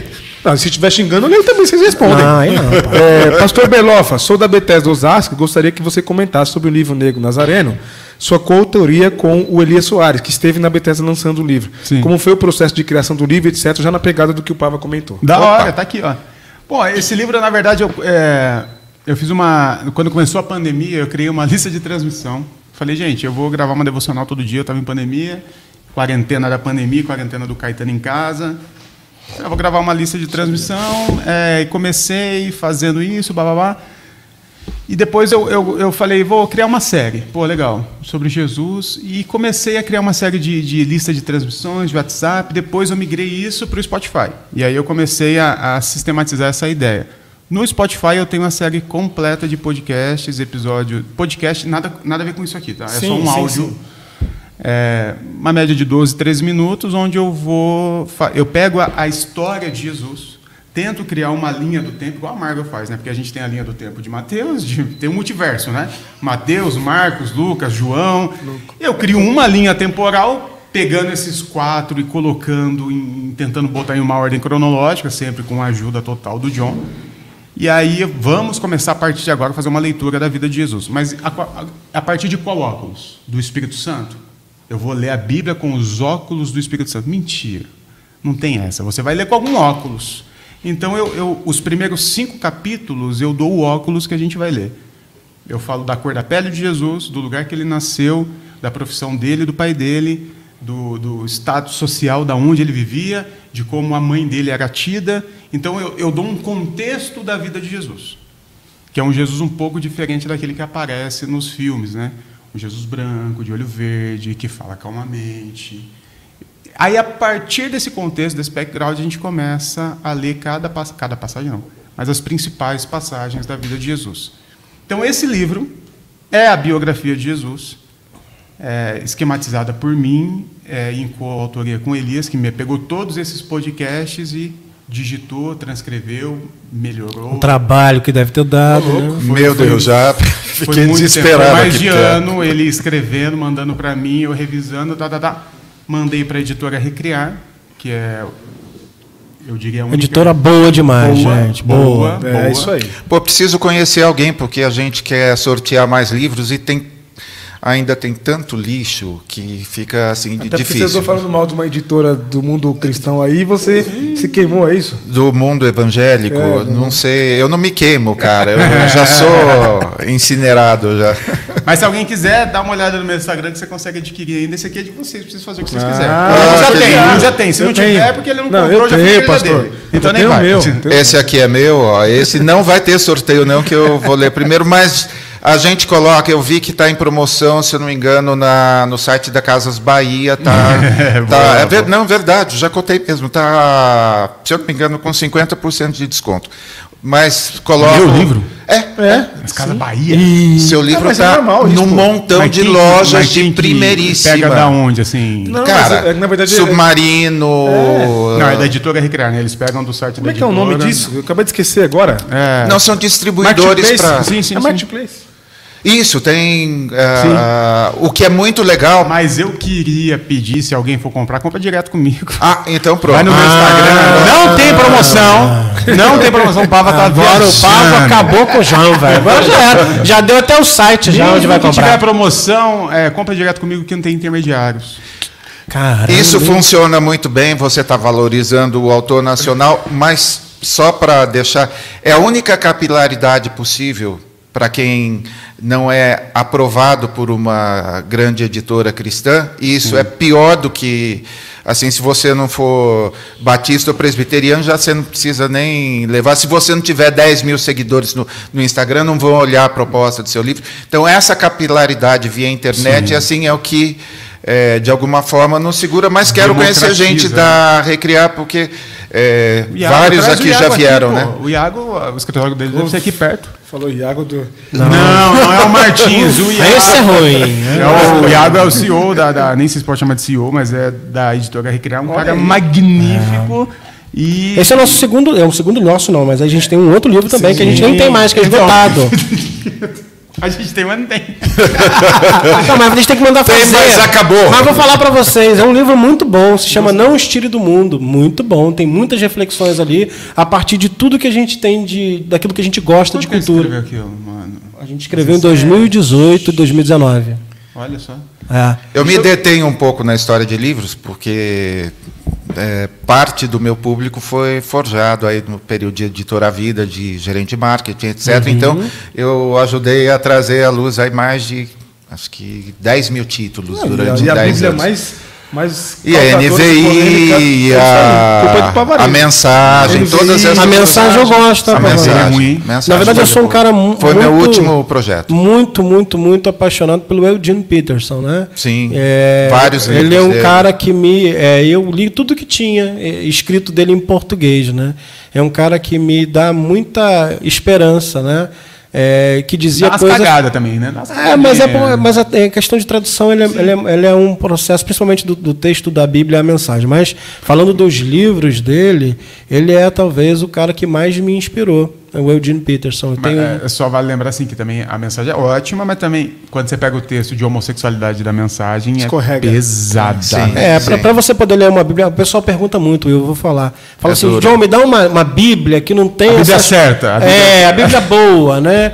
Olha, tem a Bíblia de Jerusalém, que não comete esses erros, que são erros, equívocos, e tem uma Bíblia chamada TEB, Tradução Ecumênica Brasileira. Ninguém conhece praticamente. Né, Ninguém conhece. É linda essa Bíblia, É, a li- capa, né? A capa é linda, ela é toda bonitona. Então, você que vai assistir a gente, ah, John, quero um uma Bíblia para eu poder ler a Bíblia. A de Jerusalém é, clássica, 20 conto na É, internet. não, tá uns 30 pau. Leia as no- Não, mas tem de 20. Tem de Tem de 19. 20? É, então tá E barato. leia as notas de rodapé, porque ninguém lê nota de rodapé e é o que faz o texto ganhar um pouquinho mais de vida. Então compra de Jerusalém e leia as notas de rodapé. Ó, faz um recorte aí, ó. Bí- Bíblia que os pastores heréis indicam. Não, olha, e seguindo nessa linha, recomendação de livros, leituras recentes ou que sejam clássicos para vocês. Krenak, eu vou falar antes que o John fale. É, é. porque assim, é, cada hora a gente está agarrado em alguma coisa. Sim. E, cara, já faz um tempo que por mais que eu leia outros, eu revise os textos do Krenak, mano. Que me fez. é, eu, eu, pelo menos para mim, eu tenho. São poucas pessoas que me fazem refletir mesmo assim. O John é uma delas, meu irmão é outra. Então eu leio muito texto e, pô, legal, mas tem alguns que dividem, que, que você vai lembrar pro resto da sua vida quando você virou uma chave na sua mente de enxergar certa realidade. E hoje, quando eu olho para a natureza, para a terra que a gente pisa, para o que a gente chama de criação na Bíblia, mudou a forma como eu enxergo isso por ler os textos do Krenak. Então, assim, é, leia qualquer coisa do Krenak. Agora, a vida não é útil. E ideias para adiar o fim do mundo do Krenak é o que tem de melhor. Pra Ailton mim, Krenak. Ailton Krenak. Tô falando. Krenak, Krenak. O Ailton Krenak. Dois livrinhos, numa cagadinha mais... mais É, uma dor de barriga, doída, mais daquela que tá mais ressecadinha, você lê. É, aquela que tem que até botar o lencinho umedecido. É. Cara, eu sou fã de alguns caras que eu acho que são fundamentais para a formação do meu pensamento. O René Girard é um cara que eu gosto muito, que me traz muitos insights, né? Eu gosto muito também do próprio Caio Fábio, da- do, do livro Sem Barganhas com Deus, que é um livro fantástico, é algo que eu indico para Nefilim? todos. Oi, Nefilim. É- Nefilim é um, é um, é um romancezinho, né? um contozinho que você lê junto com as tábuas de Eva. Você faz um conjuntinho ali. E se quiser comprar, pode ir lá na editora Prologos, www.editoraprologos.com.br, que eu vou atender vocês, inclusive. Né? Ou vai lá na garagem, arroba garagem, Ah, que todo o acervo da Prologo está na garagem Tá na, também. Tá na garagem também, eu acho bom também. Mas aí eu tenho o René Girard, eu tenho o Caio Fábio, eu tenho o Deleuze e Ga- Guattari, que são caras que também é, é, forjaram o meu pensamento. Eu gosto muito de Karl Marx, eu gosto muito de Bertrand Russell, o último livro que eu represei talvez dez vezes, Elogio ao Ócio, que talvez seja um título em comparação Elogio à Loucura, do Erasmo de Roterdã. Né? Eu gosto muito também. Então, são pessoas e, e autores que me influenciaram e que me ajudaram a me construir. Né? E eu sou um cara muito fã da Bíblia, Pavarene e Will. Sou muito fã mesmo, cara. Eu gosto do texto bíblico, eu gosto de sentar e ler a Bíblia. Eu tenho esse prazer, né? Isso é um gosto que eu tenho pessoal. E eu consigo enxergar, né, eh, nos evangelhos, nos ditos de Jesus, muita, muita, muita atualidade. Então, eu também sou muito fã do texto bíblico. Não sou é, não sou esse tipo de, de gente que, que é, é não, tem, é, não se aproxima. Eu, eu, tenho prazer em ler, eu tenho prazer no Evangelho, eu tenho prazer em tudo que Jesus diz, gosto muito. Eu vejo que o progressismo, às vezes, ele fica meio desconectado dessa parte do prazer na leitura do Evangelho. Né? A gente começa a desconstruir tudo, né? e fica uma parada, uma guerra entre o Jesus histórico e o Jesus da fé. Isso era uma parada muito boa também de trocar uma ideia, né? Porque quando a gente convém, não, é o Jesus histórico, né? Aí quando convém, não, não, já é o Jesus. Pô, cara, se a gente for usar a, o, a métrica, o cânon do, dos progressistas, né? Jesus não nasce de virgem, Jesus não ressuscita ao terceiro dia. A gente desconstrói, Pava, num nível que o que sobra é muito pouco, quase nada. Né? Jesus é um analfabeto, né? se a gente for pegar a ideia do Jesus histórico. Então, quando ele pede o rolo lá e lê, ele está só mexendo a boca, né? porque não está lendo nada. Então, a gente começa a gerar essa, esse diálogo meio agressivo entre esses dois Jesuses, né? e que, na verdade, a experiência com Jesus é uma experiência de fé. Quando ele, é, é, é ele fala, quer conhecer? Vem ver. É muito mais básico do que toda essa indumentária, esse, esse, esse objeto carnavalesco que se tornou o Jesus para os progressistas. Né? Fica muito enfeitado. Para mim, o Jesus bom é aquele que eu conheço na experimentação. Conheço a partir daquilo que eu li nos evangelhos, mas provei dele na vida em verdade a partir do Logos. Então eu acho que isso também é uma coisa que me fascina muito dentro João, do campo de leitura. Se eu levar o John para pregar na CC0, você ficar com ciúmes? Lógico que De boa, Por né? Por que, que você isso? Só Eu vou com ele, eu levo. Ah, ah, não vai dar. Nessa não dá tempo. Quanto que vai embora? Vou quinta. Não, não vai, não vai agora, mas. Em algum dia, né? Vou levar. Não, hum, meu Deus do céu. Só, os caras só me chamam para pregar lá quando eu lanço o livro. É claro. Eu tenho que lançar outro para chamar. Fica de heresia, né, cara? É o dia que eu vou ser convidado para tocar também? vai maestro. Pô, então pronto. Aí vai ser o dia, hein? Pronto, ó. A heresia vai estar tá montada. Ah, tá. Eu faço a liturgia. Pronto. Onde mais as pessoas podem transitar? É, dica de música eu não vou pedir porque já foi rejeitado É, aqui. Então, ah, mas falando Não, de livro. que eu ouço, que eu ouço. Nacionais, MCs, Ah, pô, aí já tá. Ah, tá Nath lindo. Roots. Ah, tá lindo. Só já. música né, de classe, né? tenho ouvido, tenho ouvido muito. um po- eu não gosto muito de trap porque os caras são muito ostentação, mas tem um nível do trap. do- Ah, mas o evangelho tá eu tudo, tá tudo combinando, mano. É, Com o quieto, pastoreio né? normal é o pastoreio ostentação, mano. Deus me livre. Porra. Pô, é total. Os caras metem uma cadeira de madeira colchoada lá na frente, em É que isso ele aí, bota tudo- em, em destaque, eles botam. Eles fazem um. Não basta ser uma igreja, Não, né? eu não vou replicar esse discurso. Não, Pastor, não. e qual que é a diferença do trap pro, pro hip hop? Ih, Pro rap? agora- Ah, mano, você quer dar uma dessa comigo mesmo, mano? Eu Qual é a diferença quero do charme e funk? aqui. Eu vou fazer igual o Zeca Pagodinho. Trap é trap, rap é rap.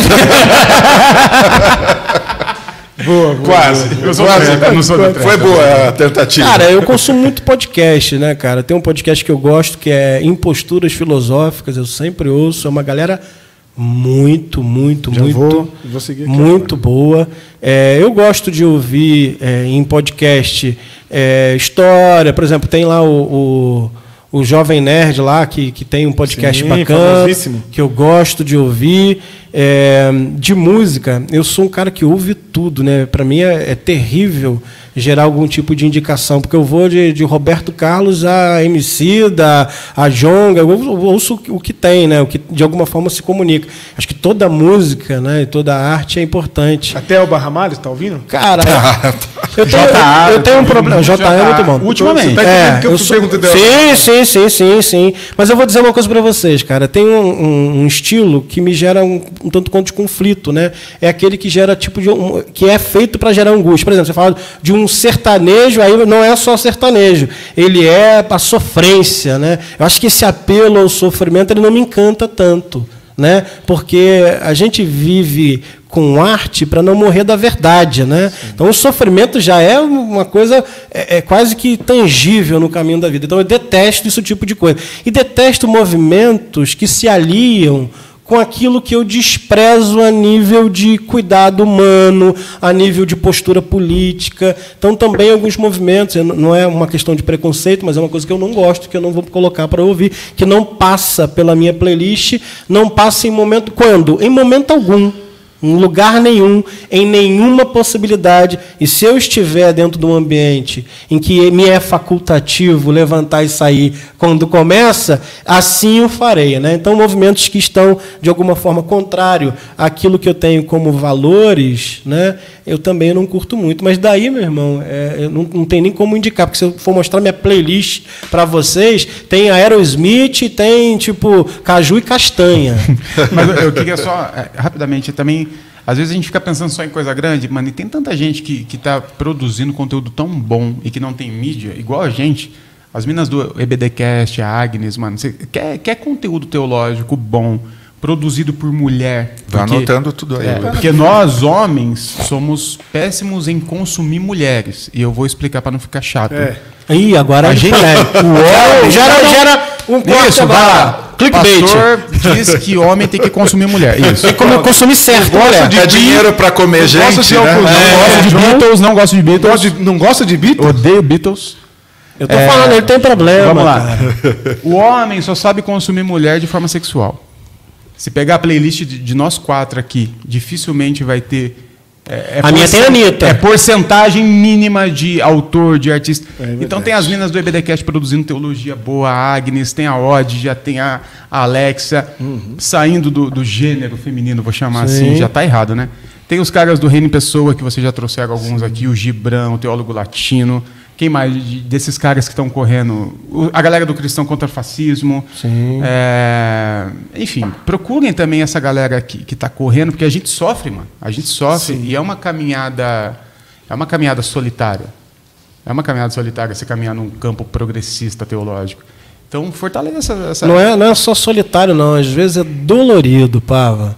Por exemplo, eu estava falando com vocês aqui, quando a gente fala sobre a questão da homossexualidade, a gente é é perseguido pelos progressistas. E eu não, a gente não tinha obrigação nenhuma de militância, porque nós somos homens heterossexuais.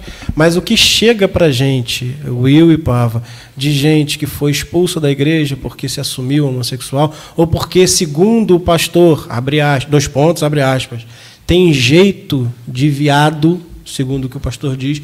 Então, assim, é, o sujeito ele tem uma leitura social da, da igreja, tem uma leitura do corpo, da, da expressão do sujeito, mas não tem o mínimo interesse naquele sujeito como indivíduo. A igreja ganhou e, e tem um, um gosto muito aguçado por alma, porque alma não tem cheiro, alma não, você não precisa abraçar, você não precisa amar, é só uma coisa meio fantasmagórica.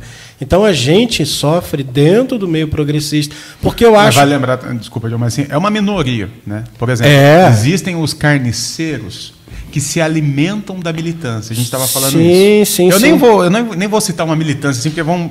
Mas tem o Cara- cara, que milita para acabar com um problema e tem o cara que se alimenta do problema. Esse cara critica a gente como hétero, É. fortalecendo a caminhada LGBT dentro do campo teológico. Esse cara é um idiota. E é um carniceiro, é um, é um abutre da teologia. É, mas a gente se sente sozinho nessa parada também, mano. Porque quando a gente vai falar de progressismo, eu penso, eu acho que a gente precisa ultrapassar, Will, aquilo que a gente tem como metodologia vigente. Entende? Tem uma metodologia vigente de ler a Bíblia. Não dá para ser progressista e continuar com a mesma metodologia. A gente vai ficar com a mesma Bíblia, tá? Vamos jogar fora, vamos cortar livro, não vamos fazer, é, não vamos, não vamos fazer um the best of do texto bíblico, né? Mas a gente precisa de lentes, e a melhor lente que a gente tem é a do amor, mas a gente precisa de lente para poder ler. Se a gente ainda continuar usando a lente do século XVI, a lente da patrística, a lente da escolástica, a gente está ferrado. Porque eles não têm os dilemas, Pava e Will, que nós temos hoje. Não tem, eles não têm, a gente não tem equivalência. E a gente vai ficar sambando com o texto. O que a gente precisa ten- entender é que o texto fica velho. Eu também fico, mas o texto fica velho. E ele não fica velho para ficar fora do uso. Ele fica velho para a gente experimentar da pessoa. O que é diferente. O texto fica velho para que a gente prove de alguém. O, o texto fica velho para que você experimente algo diferente. O texto fica velho porque o texto não dá conta da vida. E quando o texto parar de dar conta da vida, Deus manifesta Logos como gente no meio das pessoas. Então, é, é, a gente precisa, cara, é, é tomar alguns tipos de, de acolhimento e abraço, mano, porque a gente está vendo um tiro para tudo quanto é lado. A gente, em 2018, a gente experimentou na pele o que é estar tá no meio do, desse tiro da moralidade, do texto bíblico lido daquela forma.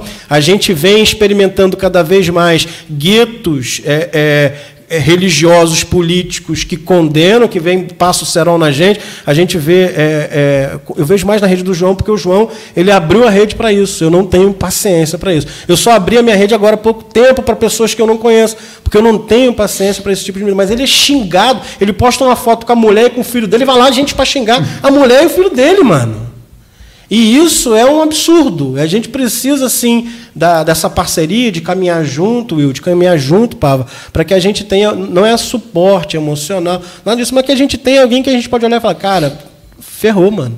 É chato esse mundo, estou cansado disso aqui. Esse movimento é enjoado, sabe? Ele não tem amor nenhum. E às vezes a gente encontra dentro do nosso campo também esse tipo de situação. Então, é, é, esse acolhimento, citar a galera do Reino Pessoa, cristãos contra o fascismo, é dizer de gente que está andando na mesma rua que a gente. Olha, eles são mais do que bem-vindos. A gente vai fazer a lista para convidar. E uma coisa que a gente faz é a nossa rede, né, especialmente a minha rede por excelência, que é o Twitter, a gente tem no perfil do Sim Pode Crer, a, gente tem já 70 mil pessoas Maneiro. seguindo. Legal, e o, que, que, eu, o que, que eu faço? Diariamente, você que tem Twitter, começa a seguir a gente lá, Sim Pode Crer, eu pego todos que passaram é, por aqui, por, por essa mesa, e diariamente eu compartilho alguma coisa que vocês é estão isso. postando.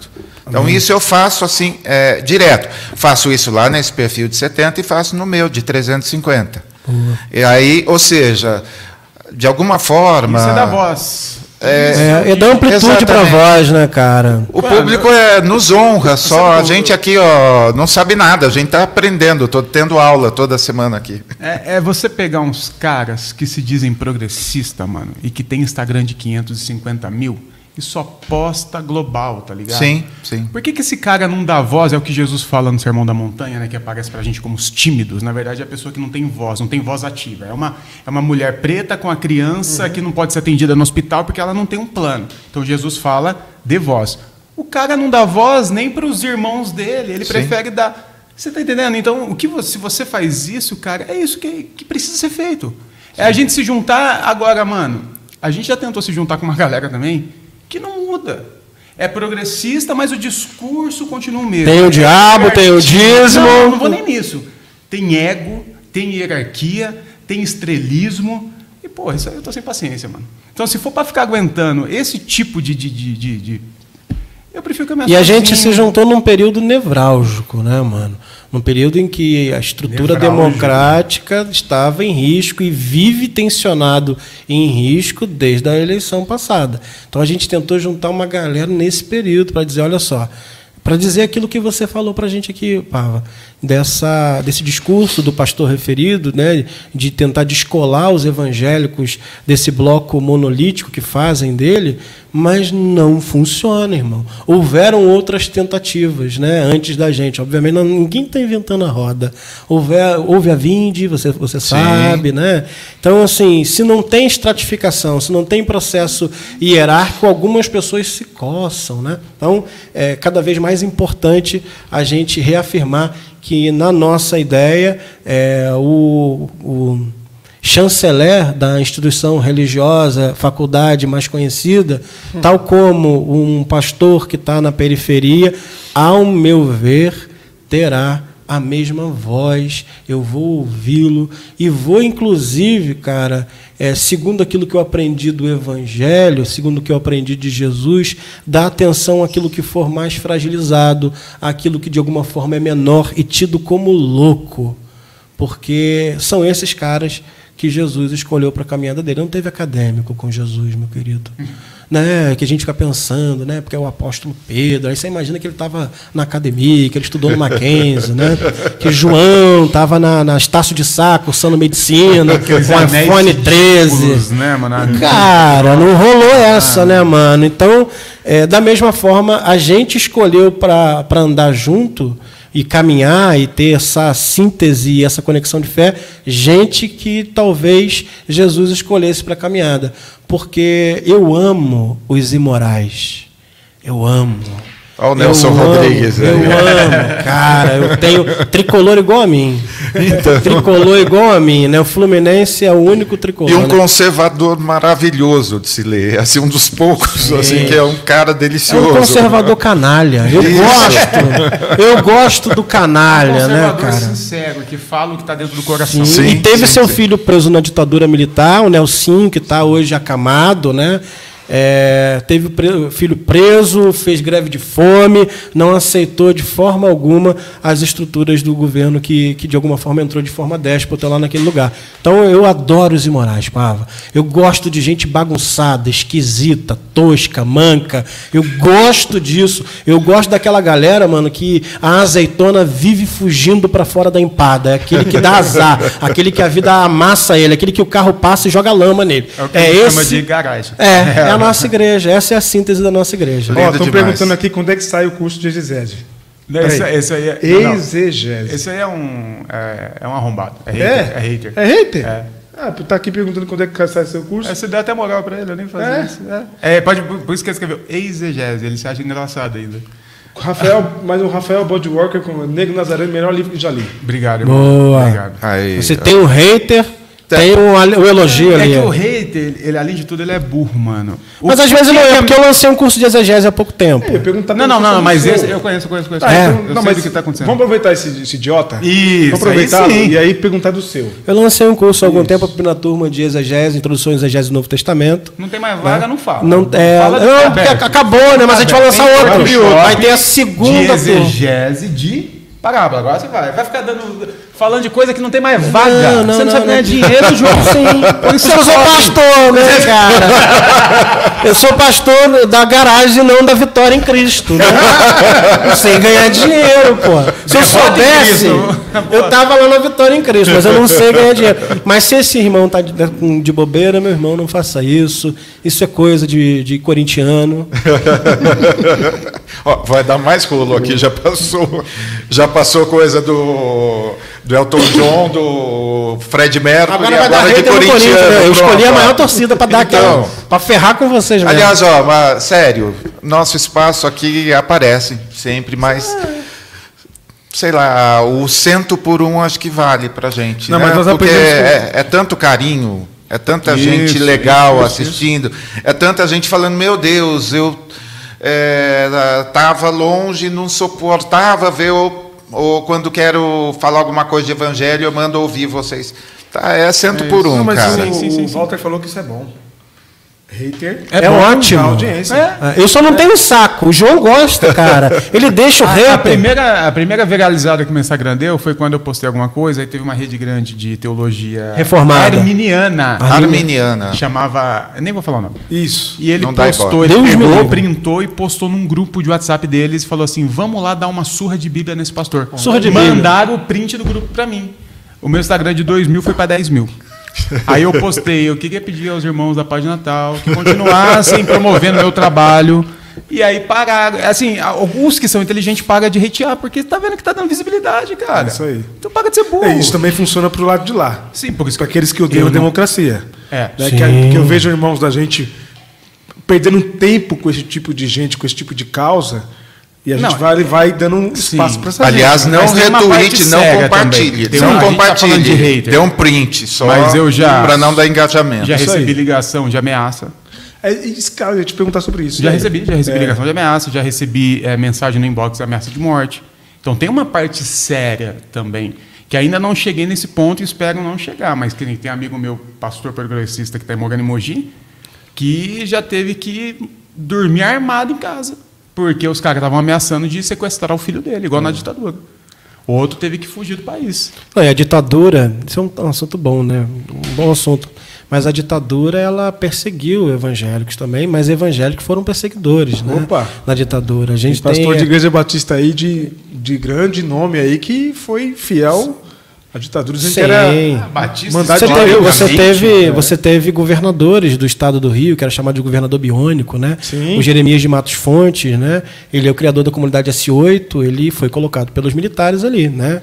A É, mesma instituição de ensino superior citada também Sim. te- teve Foi palco de uma guerra aqui, Então, né? Exatamente, guerra. Perseguição aos comunistas, sim, né? A luta contra os comunistas. Então a gente tem um histórico. Se você for ver o relatório nacional da verdade lá, né, em que o governo Bolsonaro, inclusive, ele, ele deu uma parada, né, porque não quer deixar. Quer acabar, o segundo nominado quer acabar, o antigo deputado hoje presidente, quem procura osso é cachorro, segundo Sim, ele, cara, sim. né? Nossa. É, é. Então assim, mas a gente tem ali no meio presbiterianos, pastores presbiterianos, pastores batistas conhecidos, principalmente no Rio de Janeiro, que é, faziam a sua mensagem dominical, Will e Pava, e depois ia torturar a gente dentro do ambiente da igreja. O Relatório Nacional da Verdade, ele tem uma cacetada de páginas, e a Magali Cunha, que vocês vão trazer aqui, que é uma jornalista breve. fantástica. Estou caguetando tudo, desculpa, gente. Não, já, já tá, já tá. Já tá Não, lá, tá né? tá agendado. A Magali. Cunha é uma mulher que vocês têm que falar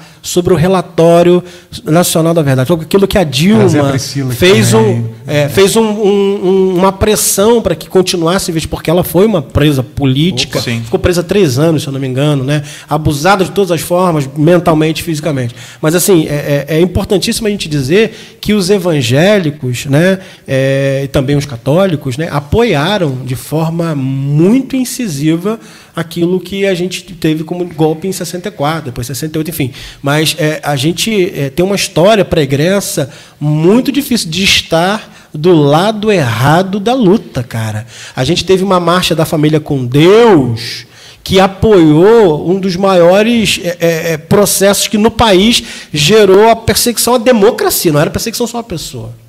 É perseguição a um homem eleito democraticamente. Então nós estivemos do lado errado da história.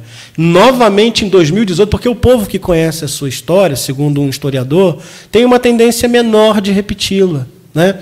Mas nós não conhecemos a nossa história. Inclusive, o impulso natural desse homem que hoje governa o país é imbecilizar cada vez mais, é reduzir nos livros de história essas informações, eu e Pava, que de alguma forma nos protegem de repetir isso novamente. Porque se a gente tivesse lido o livro de história, se a gente tivesse comido a história do país, se a gente tivesse olhado para a história como algo que se repete, que é cíclico, que é roda viva, como diz o meu amigo Chico, se a gente tivesse olhado para isso, a gente não tinha votado como votou em 2018. A gente não tinha votado com alguém que diz que não estupra porque não merece.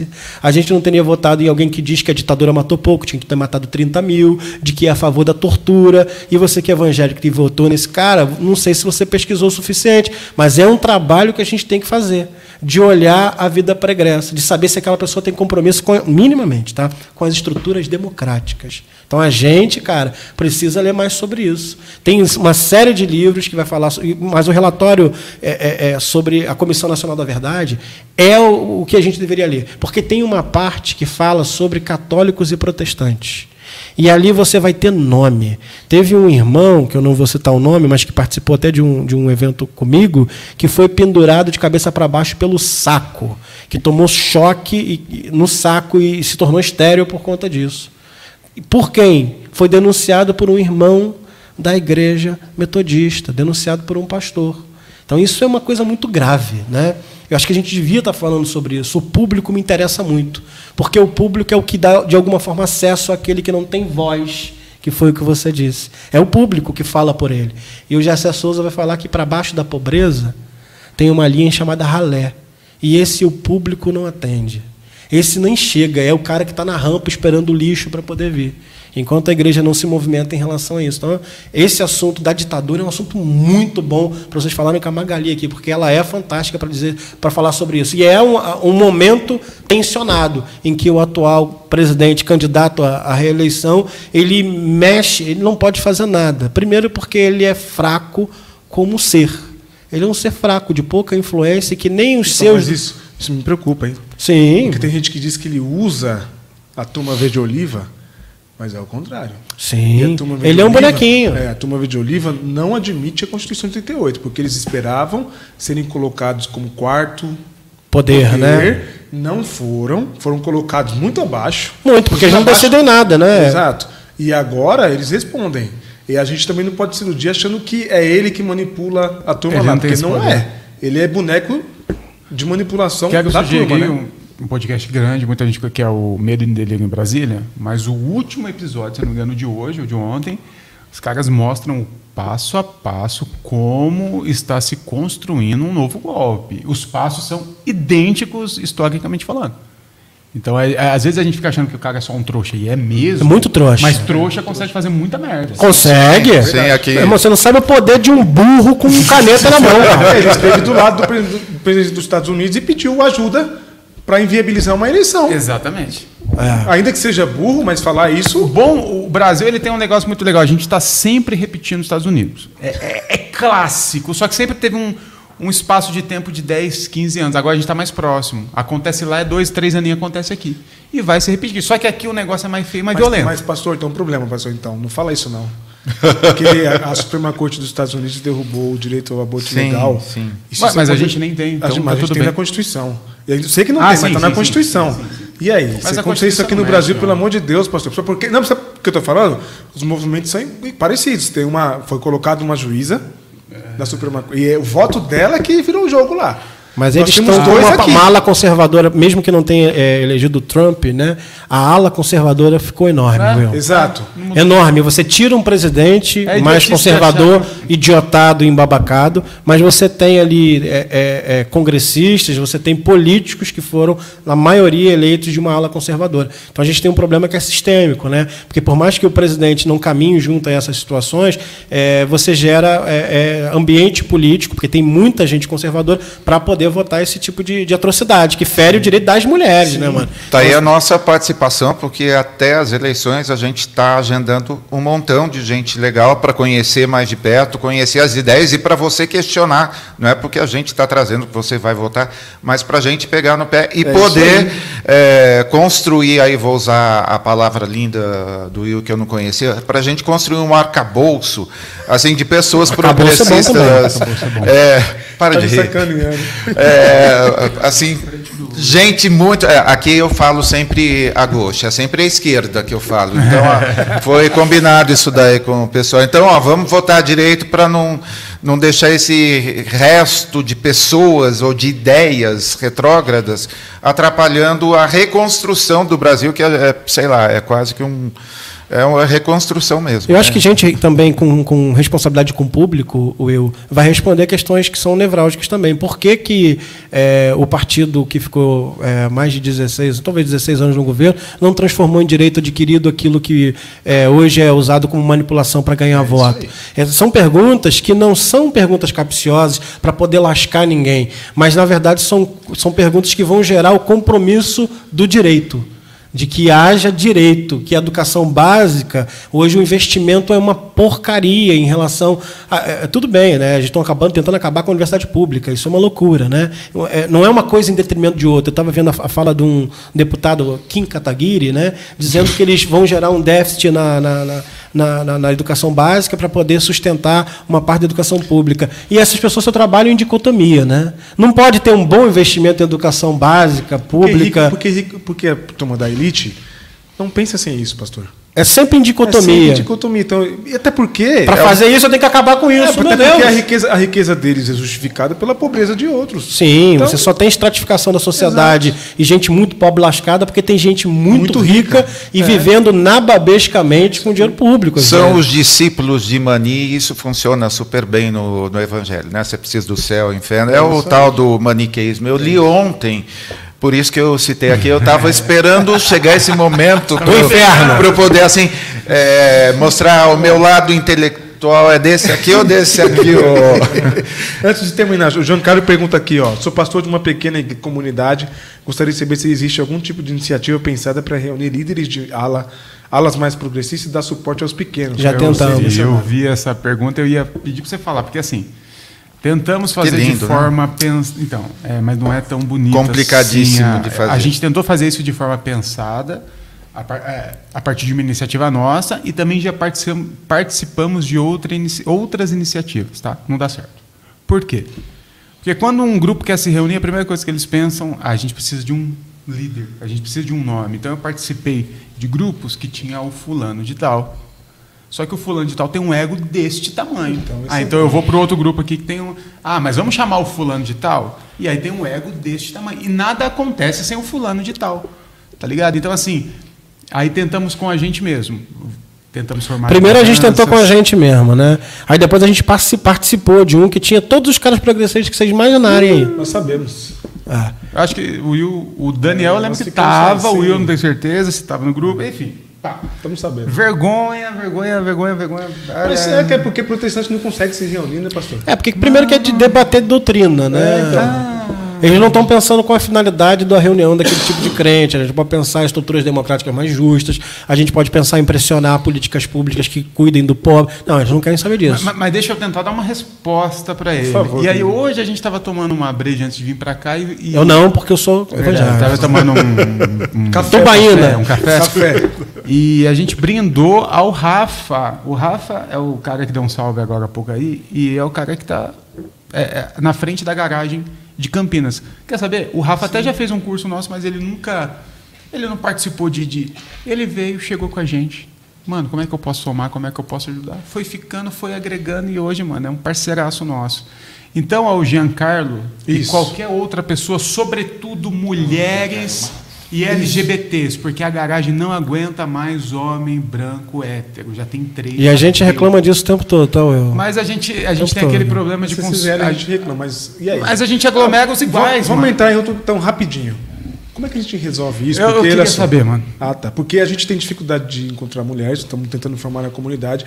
Aí a gente pede ajuda Por de algumas quê? mulheres. É. Por quê? A gente pede ajuda de algumas mulheres que estão ali, mas elas estão super atarefadas, super é, cheias de, de coisa na agenda, não conseguem ajudar. Porque são poucas e estão Porque são sobrecarregadas. poucas e estão sobrecarregadas. Por conta de uma estrutura. Por que, que a garagem, eu vou denunciar a garagem agora. Por que, que a garagem. Vamos falar não- mal da nossa Vamos igreja. falar mal da garagem. Por que, que a garagem não consegue, não conseguiu ainda ordenar uma mulher ou um LGBT? Porque o, o desgraçado que fundou a garagem é um homem branco e ainda E continua. a gente não tem representatividade nas Não, nossas eu ainda continuo em vezes. evidência. Enquanto eu continuar em evidência, enquanto o John continuar em evidência, enquanto só o Rafa. É óbvio que. Eu vou tentar explicar. As classes que foram historicamente subjugadas por nós, vai ter dificuldade de chegar. Agora, o que fazer? Não sei. É. Ó, aproveitar para mandar um abraço para o Giancarlo Max, seguidor de zilhões de anos aí. aí. E, cara, esse espaço de alguma forma já existe. Você tem suas redes sociais com total ah, liberdade de. Não, é, existe. é, onde as pessoas podem é, contribuir com um pensamento que você Não, colocar existe de a alguma garagem forma. online, ô Pava, me permita. Sim, claro. A, a gente tem um, a gente entendeu que a igreja não, não cabe mais apenas no espaço físico, mano. A gente evoluiu como sociedade, então sim, existe igreja online. Eu digo que a garagem é a primeira é que eu não tenho informação de outra antes. Se Sim. tiver, eu vou ficar super feliz. É que funcione é, é, é, corretamente, hoje tem a comuna do reino, que eu É. conheço, a comuna do reino, Sim. que funciona. Igreja da Caverna, agora. Já do Levi, Ah, né? do Levisão. Levisão. Sim. Então, assim, existem movimentos online. E a garagem, é, ela é institucionalmente também online. A gente faz encontros toda quarta-feira. E não é live que eu prego ou o John prega as pessoas. É um espaço onde todo mundo fala, todo mundo ouve. A gente tem grupos de WhatsApp. Então, assim, a gente tem níveis. Quer seguir a gente, quer, me- quer seguir o meu TikTok e ficar recebendo um minuto de informação? Tem. Você quer participar da garagem e se envolver com uma comunidade mesmo que online? Tem. Você quer fazer curso teológico e se envolver em teologia densa? Tem. Então a gente tenta criar todos os níveis Excelente. de interação. E a gente vai divulgar todos esses links. Divulga, Vamos divulgar cara. todos esses ajudar, links. Mas saibam que a gente tem críticas a essa nossa própria estrutura. Não é É uma uma estrutura perfeita. É o melhor que a gente tem conseguido, Will, com esse tempo que a gente tem e conciliando não apenas é, o, o trabalho ministerial vocacionado, mas também o nosso trabalho, família, filho, enfim, mulher, o que for. Então a gente ainda tem esse processo. Então há uma demanda enorme que faz com que a gente não consiga, talvez, pensar em maneiras de gerar um acolhimento de forma integral a todo mundo que aparece. Mas a gente não não está parado nisso, sabe? é uma Refugo. cobrança. Refugo o do refugo Gito do Gito. Wendel, maneiríssimo. É, cara. meu irmão, meu amigo. Arroba Refugo Brasil também, um, um grupo de Religar. É, a- a- o Religar é do, do refúgio, que é o Gito e o, e o pastor Marcelo Quintela. Que O foi do- Gito, ó, um abraço, Gito Gito. Marcelo, Gito, Marcelo é Gito. conhecidíssimo. Nosso, nosso blogosfera. fiel seguidor também. Hein, Pava? Oi? Marcelo é conhecidíssimo da blogosfera.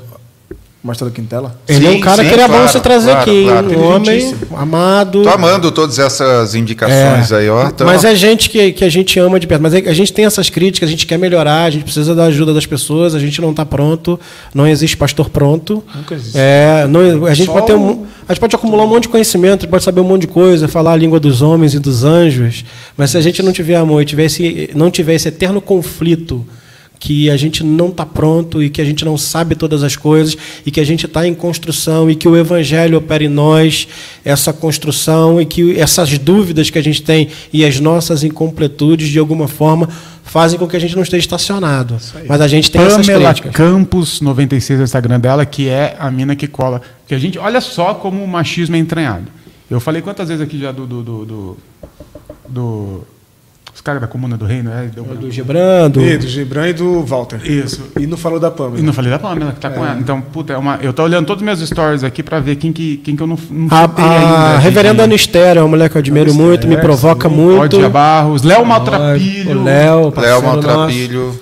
Mano, tem tanta gente A boa. Ana Esther aí, ó. Ana Esther, pô, É. maravilhosa. Tô morrendo de medo aqui que ele tá passando os stories dele e tem uma câmera ali. Eu tô aqui Ah, passando. não, não, mas tá, tá, tá mal. fechado, tá fechado. Assim, eu tô vendo só a carinha. O Daniel Pax, vocês podiam trazer aqui.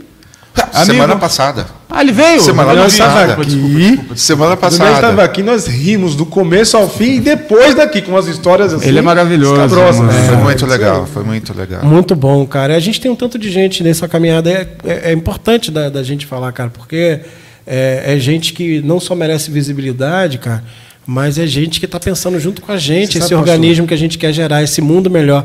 Eu não acredito que o reino de Deus esteja fora do reino dos homens, né? Porque Jesus pede que esse reino venha e fala que logo em seguida tem pão, né? No, no céu tem pão só de dique. né? Só de dique. Né? Pra gente o pão vem agora, né? A gente, então esse reino é um reino que está no meio de nós.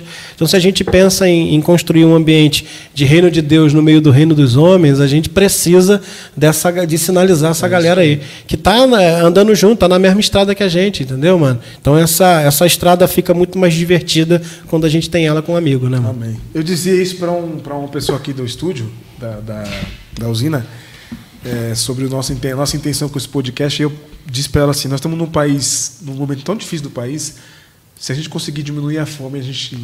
É minha luta, mano. É minha Tamo- luta, tamo cara. Cara, porque tem gente que não tem. E assim, não é. É por isso que eu tô fechado com Lula. Mas não é assim, não é hiperbólico, sabe o que eu tô falando? Sim. Não é exagero, não é Não, mano. Tem gente que não tem comida. Cara, eu tava no Rio de Janeiro, eu vou contar essa história. e Na primeira vez que eu contei ela, eu chorei, eu não queria mais contar, mas eu vou contar novamente. Eu tava no Rio de Janeiro, sentado, almoçando, eu mais uma pessoa, e de repente eu acabei de comer, fui pagar, veio uma pessoa pedir para comer o que eu tinha deixado no prato. E foi eu que vivi, não foi ninguém que me contou a, minha, a história que eu tava ali. E não tinha nada mais no meu prato. Eu achei que eu tinha comido tudo, mas aquela pessoa achou coisa no meu prato. Então não dá, não dá. Não dá para a gente permanecer como nós estamos. E a saída viável que a gente tem é gerar, de alguma forma, possibilidade, cobrar direitos. Hoje a gente não pode ir lá em Brasília cobrar se for, direito. vai tomar A gente vai morrer, vão É. esquartejar a gente e jogar num rio qualquer. Isso, né? Isso é, na, ou na Amazônia, né, como fizeram com. Sim, com a com- gente vai, a gente vai ser vítima, como foi Marielle e o seu motorista. A gente vai passar por algum tipo de constrangimento, minimamente, se a gente for lá cobrar. A gente precisa de um governo, eu, que de alguma forma é, aceite o diálogo com uma parte da população que é a que mais sofre. A gente não pode tratar pobre como lixo e nem preto como gado, como é feito pelo atual presidente da A República. que ponto É. nós chegamos? E aí quando o cara come, quer comer coisa do meu prato, cara, e aí não tinha nada, e eu pensei que não tinha deixado nada no prato, pensei, porra, comi tudo. Tem essa parada de eu não gosto de deixar comida no prato. E eu vi que não tinha comido tudo, que tinha um resto ali, isso me atravessou como uma flecha, cara. Porque a gente não entende que todo excesso causa uma falta. Todo excesso. E todo excesso, em algum nível, se torna iniquidade. Porque o meu excesso e a minha sobra é a falta de alguém. Então, mano, é, quando o João fala sobre. Não, mas o Elon Musk quer pagar a fome do mundo, É. pô. É só falar pra ele que ele faz o cheque, mano. Já, Sim. ele tá querendo resolver, mano. Sim. Quando o João falar, mas a, a gente, como cristão, a gente apoia o, o Lula, né? E aí eles vão tentar alocar a É gente aí. dentro de um espectro político para poder nos relativizar. Sim. Né? Mas aí, cara, eu preciso lembrar não só da constituição do que é a esquerda a nível histórico, que aqueles que lutaram contra os privilégios, ambos estavam dentro do campo da burguesia. Mas era uma burguesia pobre, na verdade, empobrecida, e uma burguesia rica que queria fazer manutenção do privilégio de alguém. Eu acho que quando, se a gente falar dentro do campo histórico, a gente já não tem como se alocar em um, um outro lugar. Mas se a gente for falar do tipo de trabalho que a gente viu de gente tendo luz em casa, parece para você que está ouvindo a gente muito básico, parece que a luz só chega na sua casa. Às vezes você está nos jardins, você está no Morumbi, que a luz só chega lá. Né? Mas existiam lugares que a luz não chegou. Durante toda a evolução histórica, desde, sei lá, do, do início do que a gente pensa, do paleolítico, né, em que só tinha fogo, até o momento da Revolução Industrial e da criação de uma lâmpada, essa pessoa que está lá e seus descendentes e antepassados não tinham recebido luz, não tinham água na torneira, não tinha comida no prato. E se o pobre, ó, e se qualquer candidato, tá, Pava, não é só o, candidato Lula, no qual o meu primeiro turno eu vou estar clicando no 13, já fica sabendo para me relativizar depois.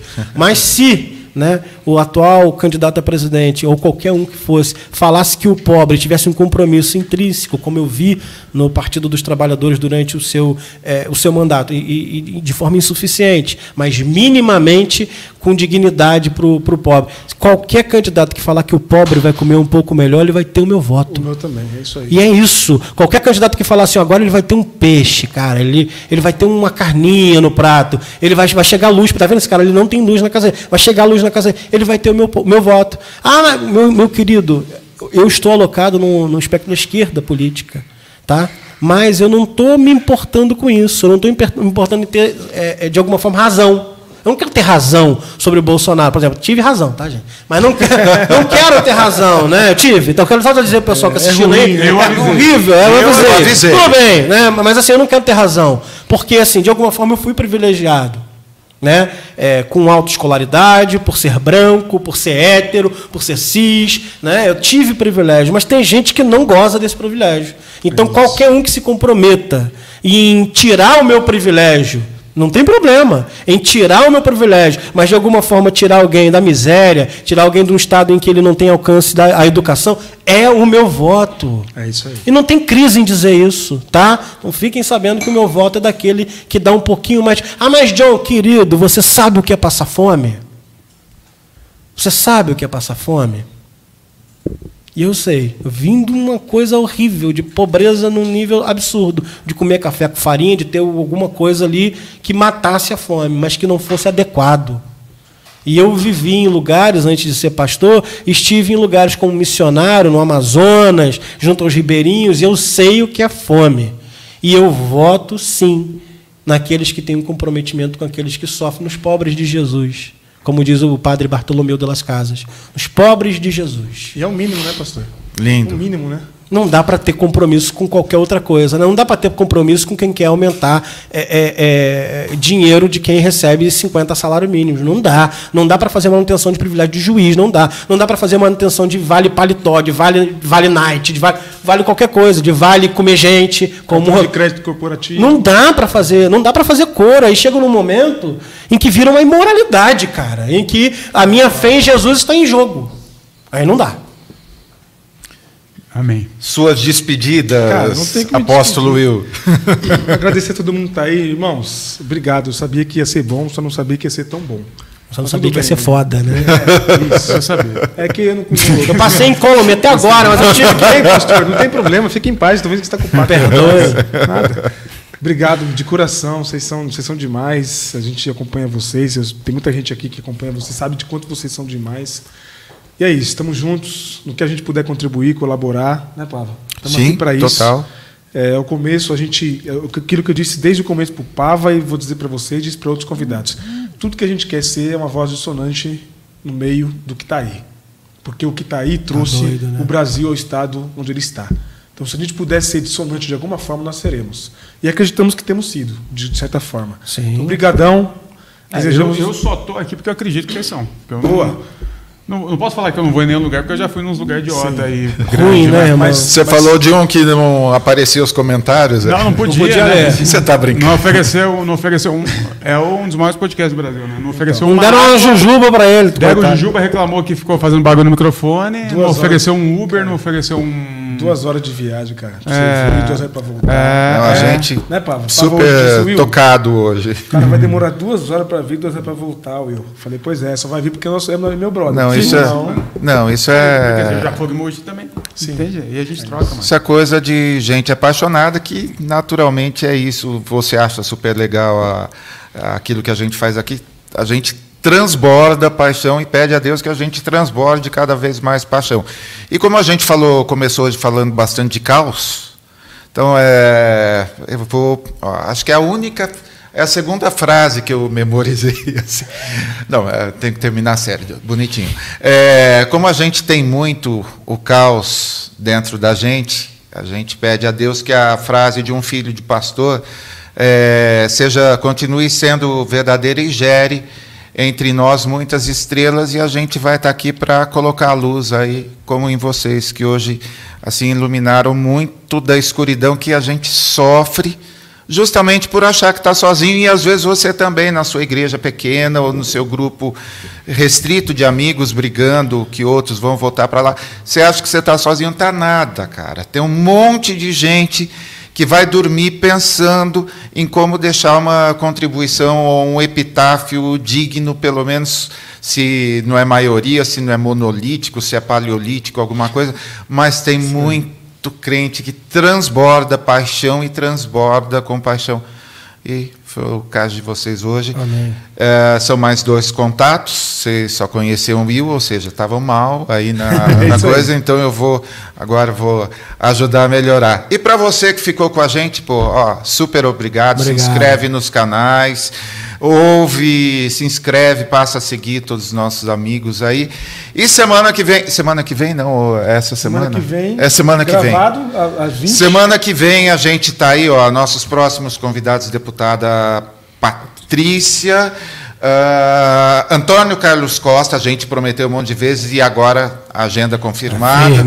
Ah, Magali Cunha, Fantástica, pô. ah, João Moura. João Moura, Vinícius Vinícius Lima. Vinícius do, do, do, do SP Invisível? SP Invisível. Cara, e no dia 21 do 7. 21 do 7, é muita informação. É. Ao vivo aqui com banda. Caramba. Tipo o Serginho Gleisman, né, mano? mesmo. com banda e plateia, Fernando Haddad. Já vou, já anotei ah, o puxão de orelha no PT aí que a gente vai dar também os puxões de orelha. Não, e o Haddad, cara, é um candidato fantástico. Foi um candidato fantástico, um homem fantástico. É, a nossa pontuação, eu acho que é pela dignidade do direito, né? E vocês futuquem ele, cara. É isso aí, pode Haddad, deixar. se for ver qualquer coisa, a gente ama você. Eu sou meio suspeito porque eu sou formado graças ao ProUni, mas eu prometo que eu vou. É, mas, mano, não deixar. só isso, né? O Haddad ele tem Eu muito... comprei minha casa graças ao. Então olha só que minha- maravilha, cara. Não, aqui Então- tem uma história. É, gló- glória a Deus. E ah, também, esse a gente está vendo também, é uma boa dica. Fica com a gente, grande beijo. Valeu, gente. Abração, gente. Valeu. Tchau, valeu.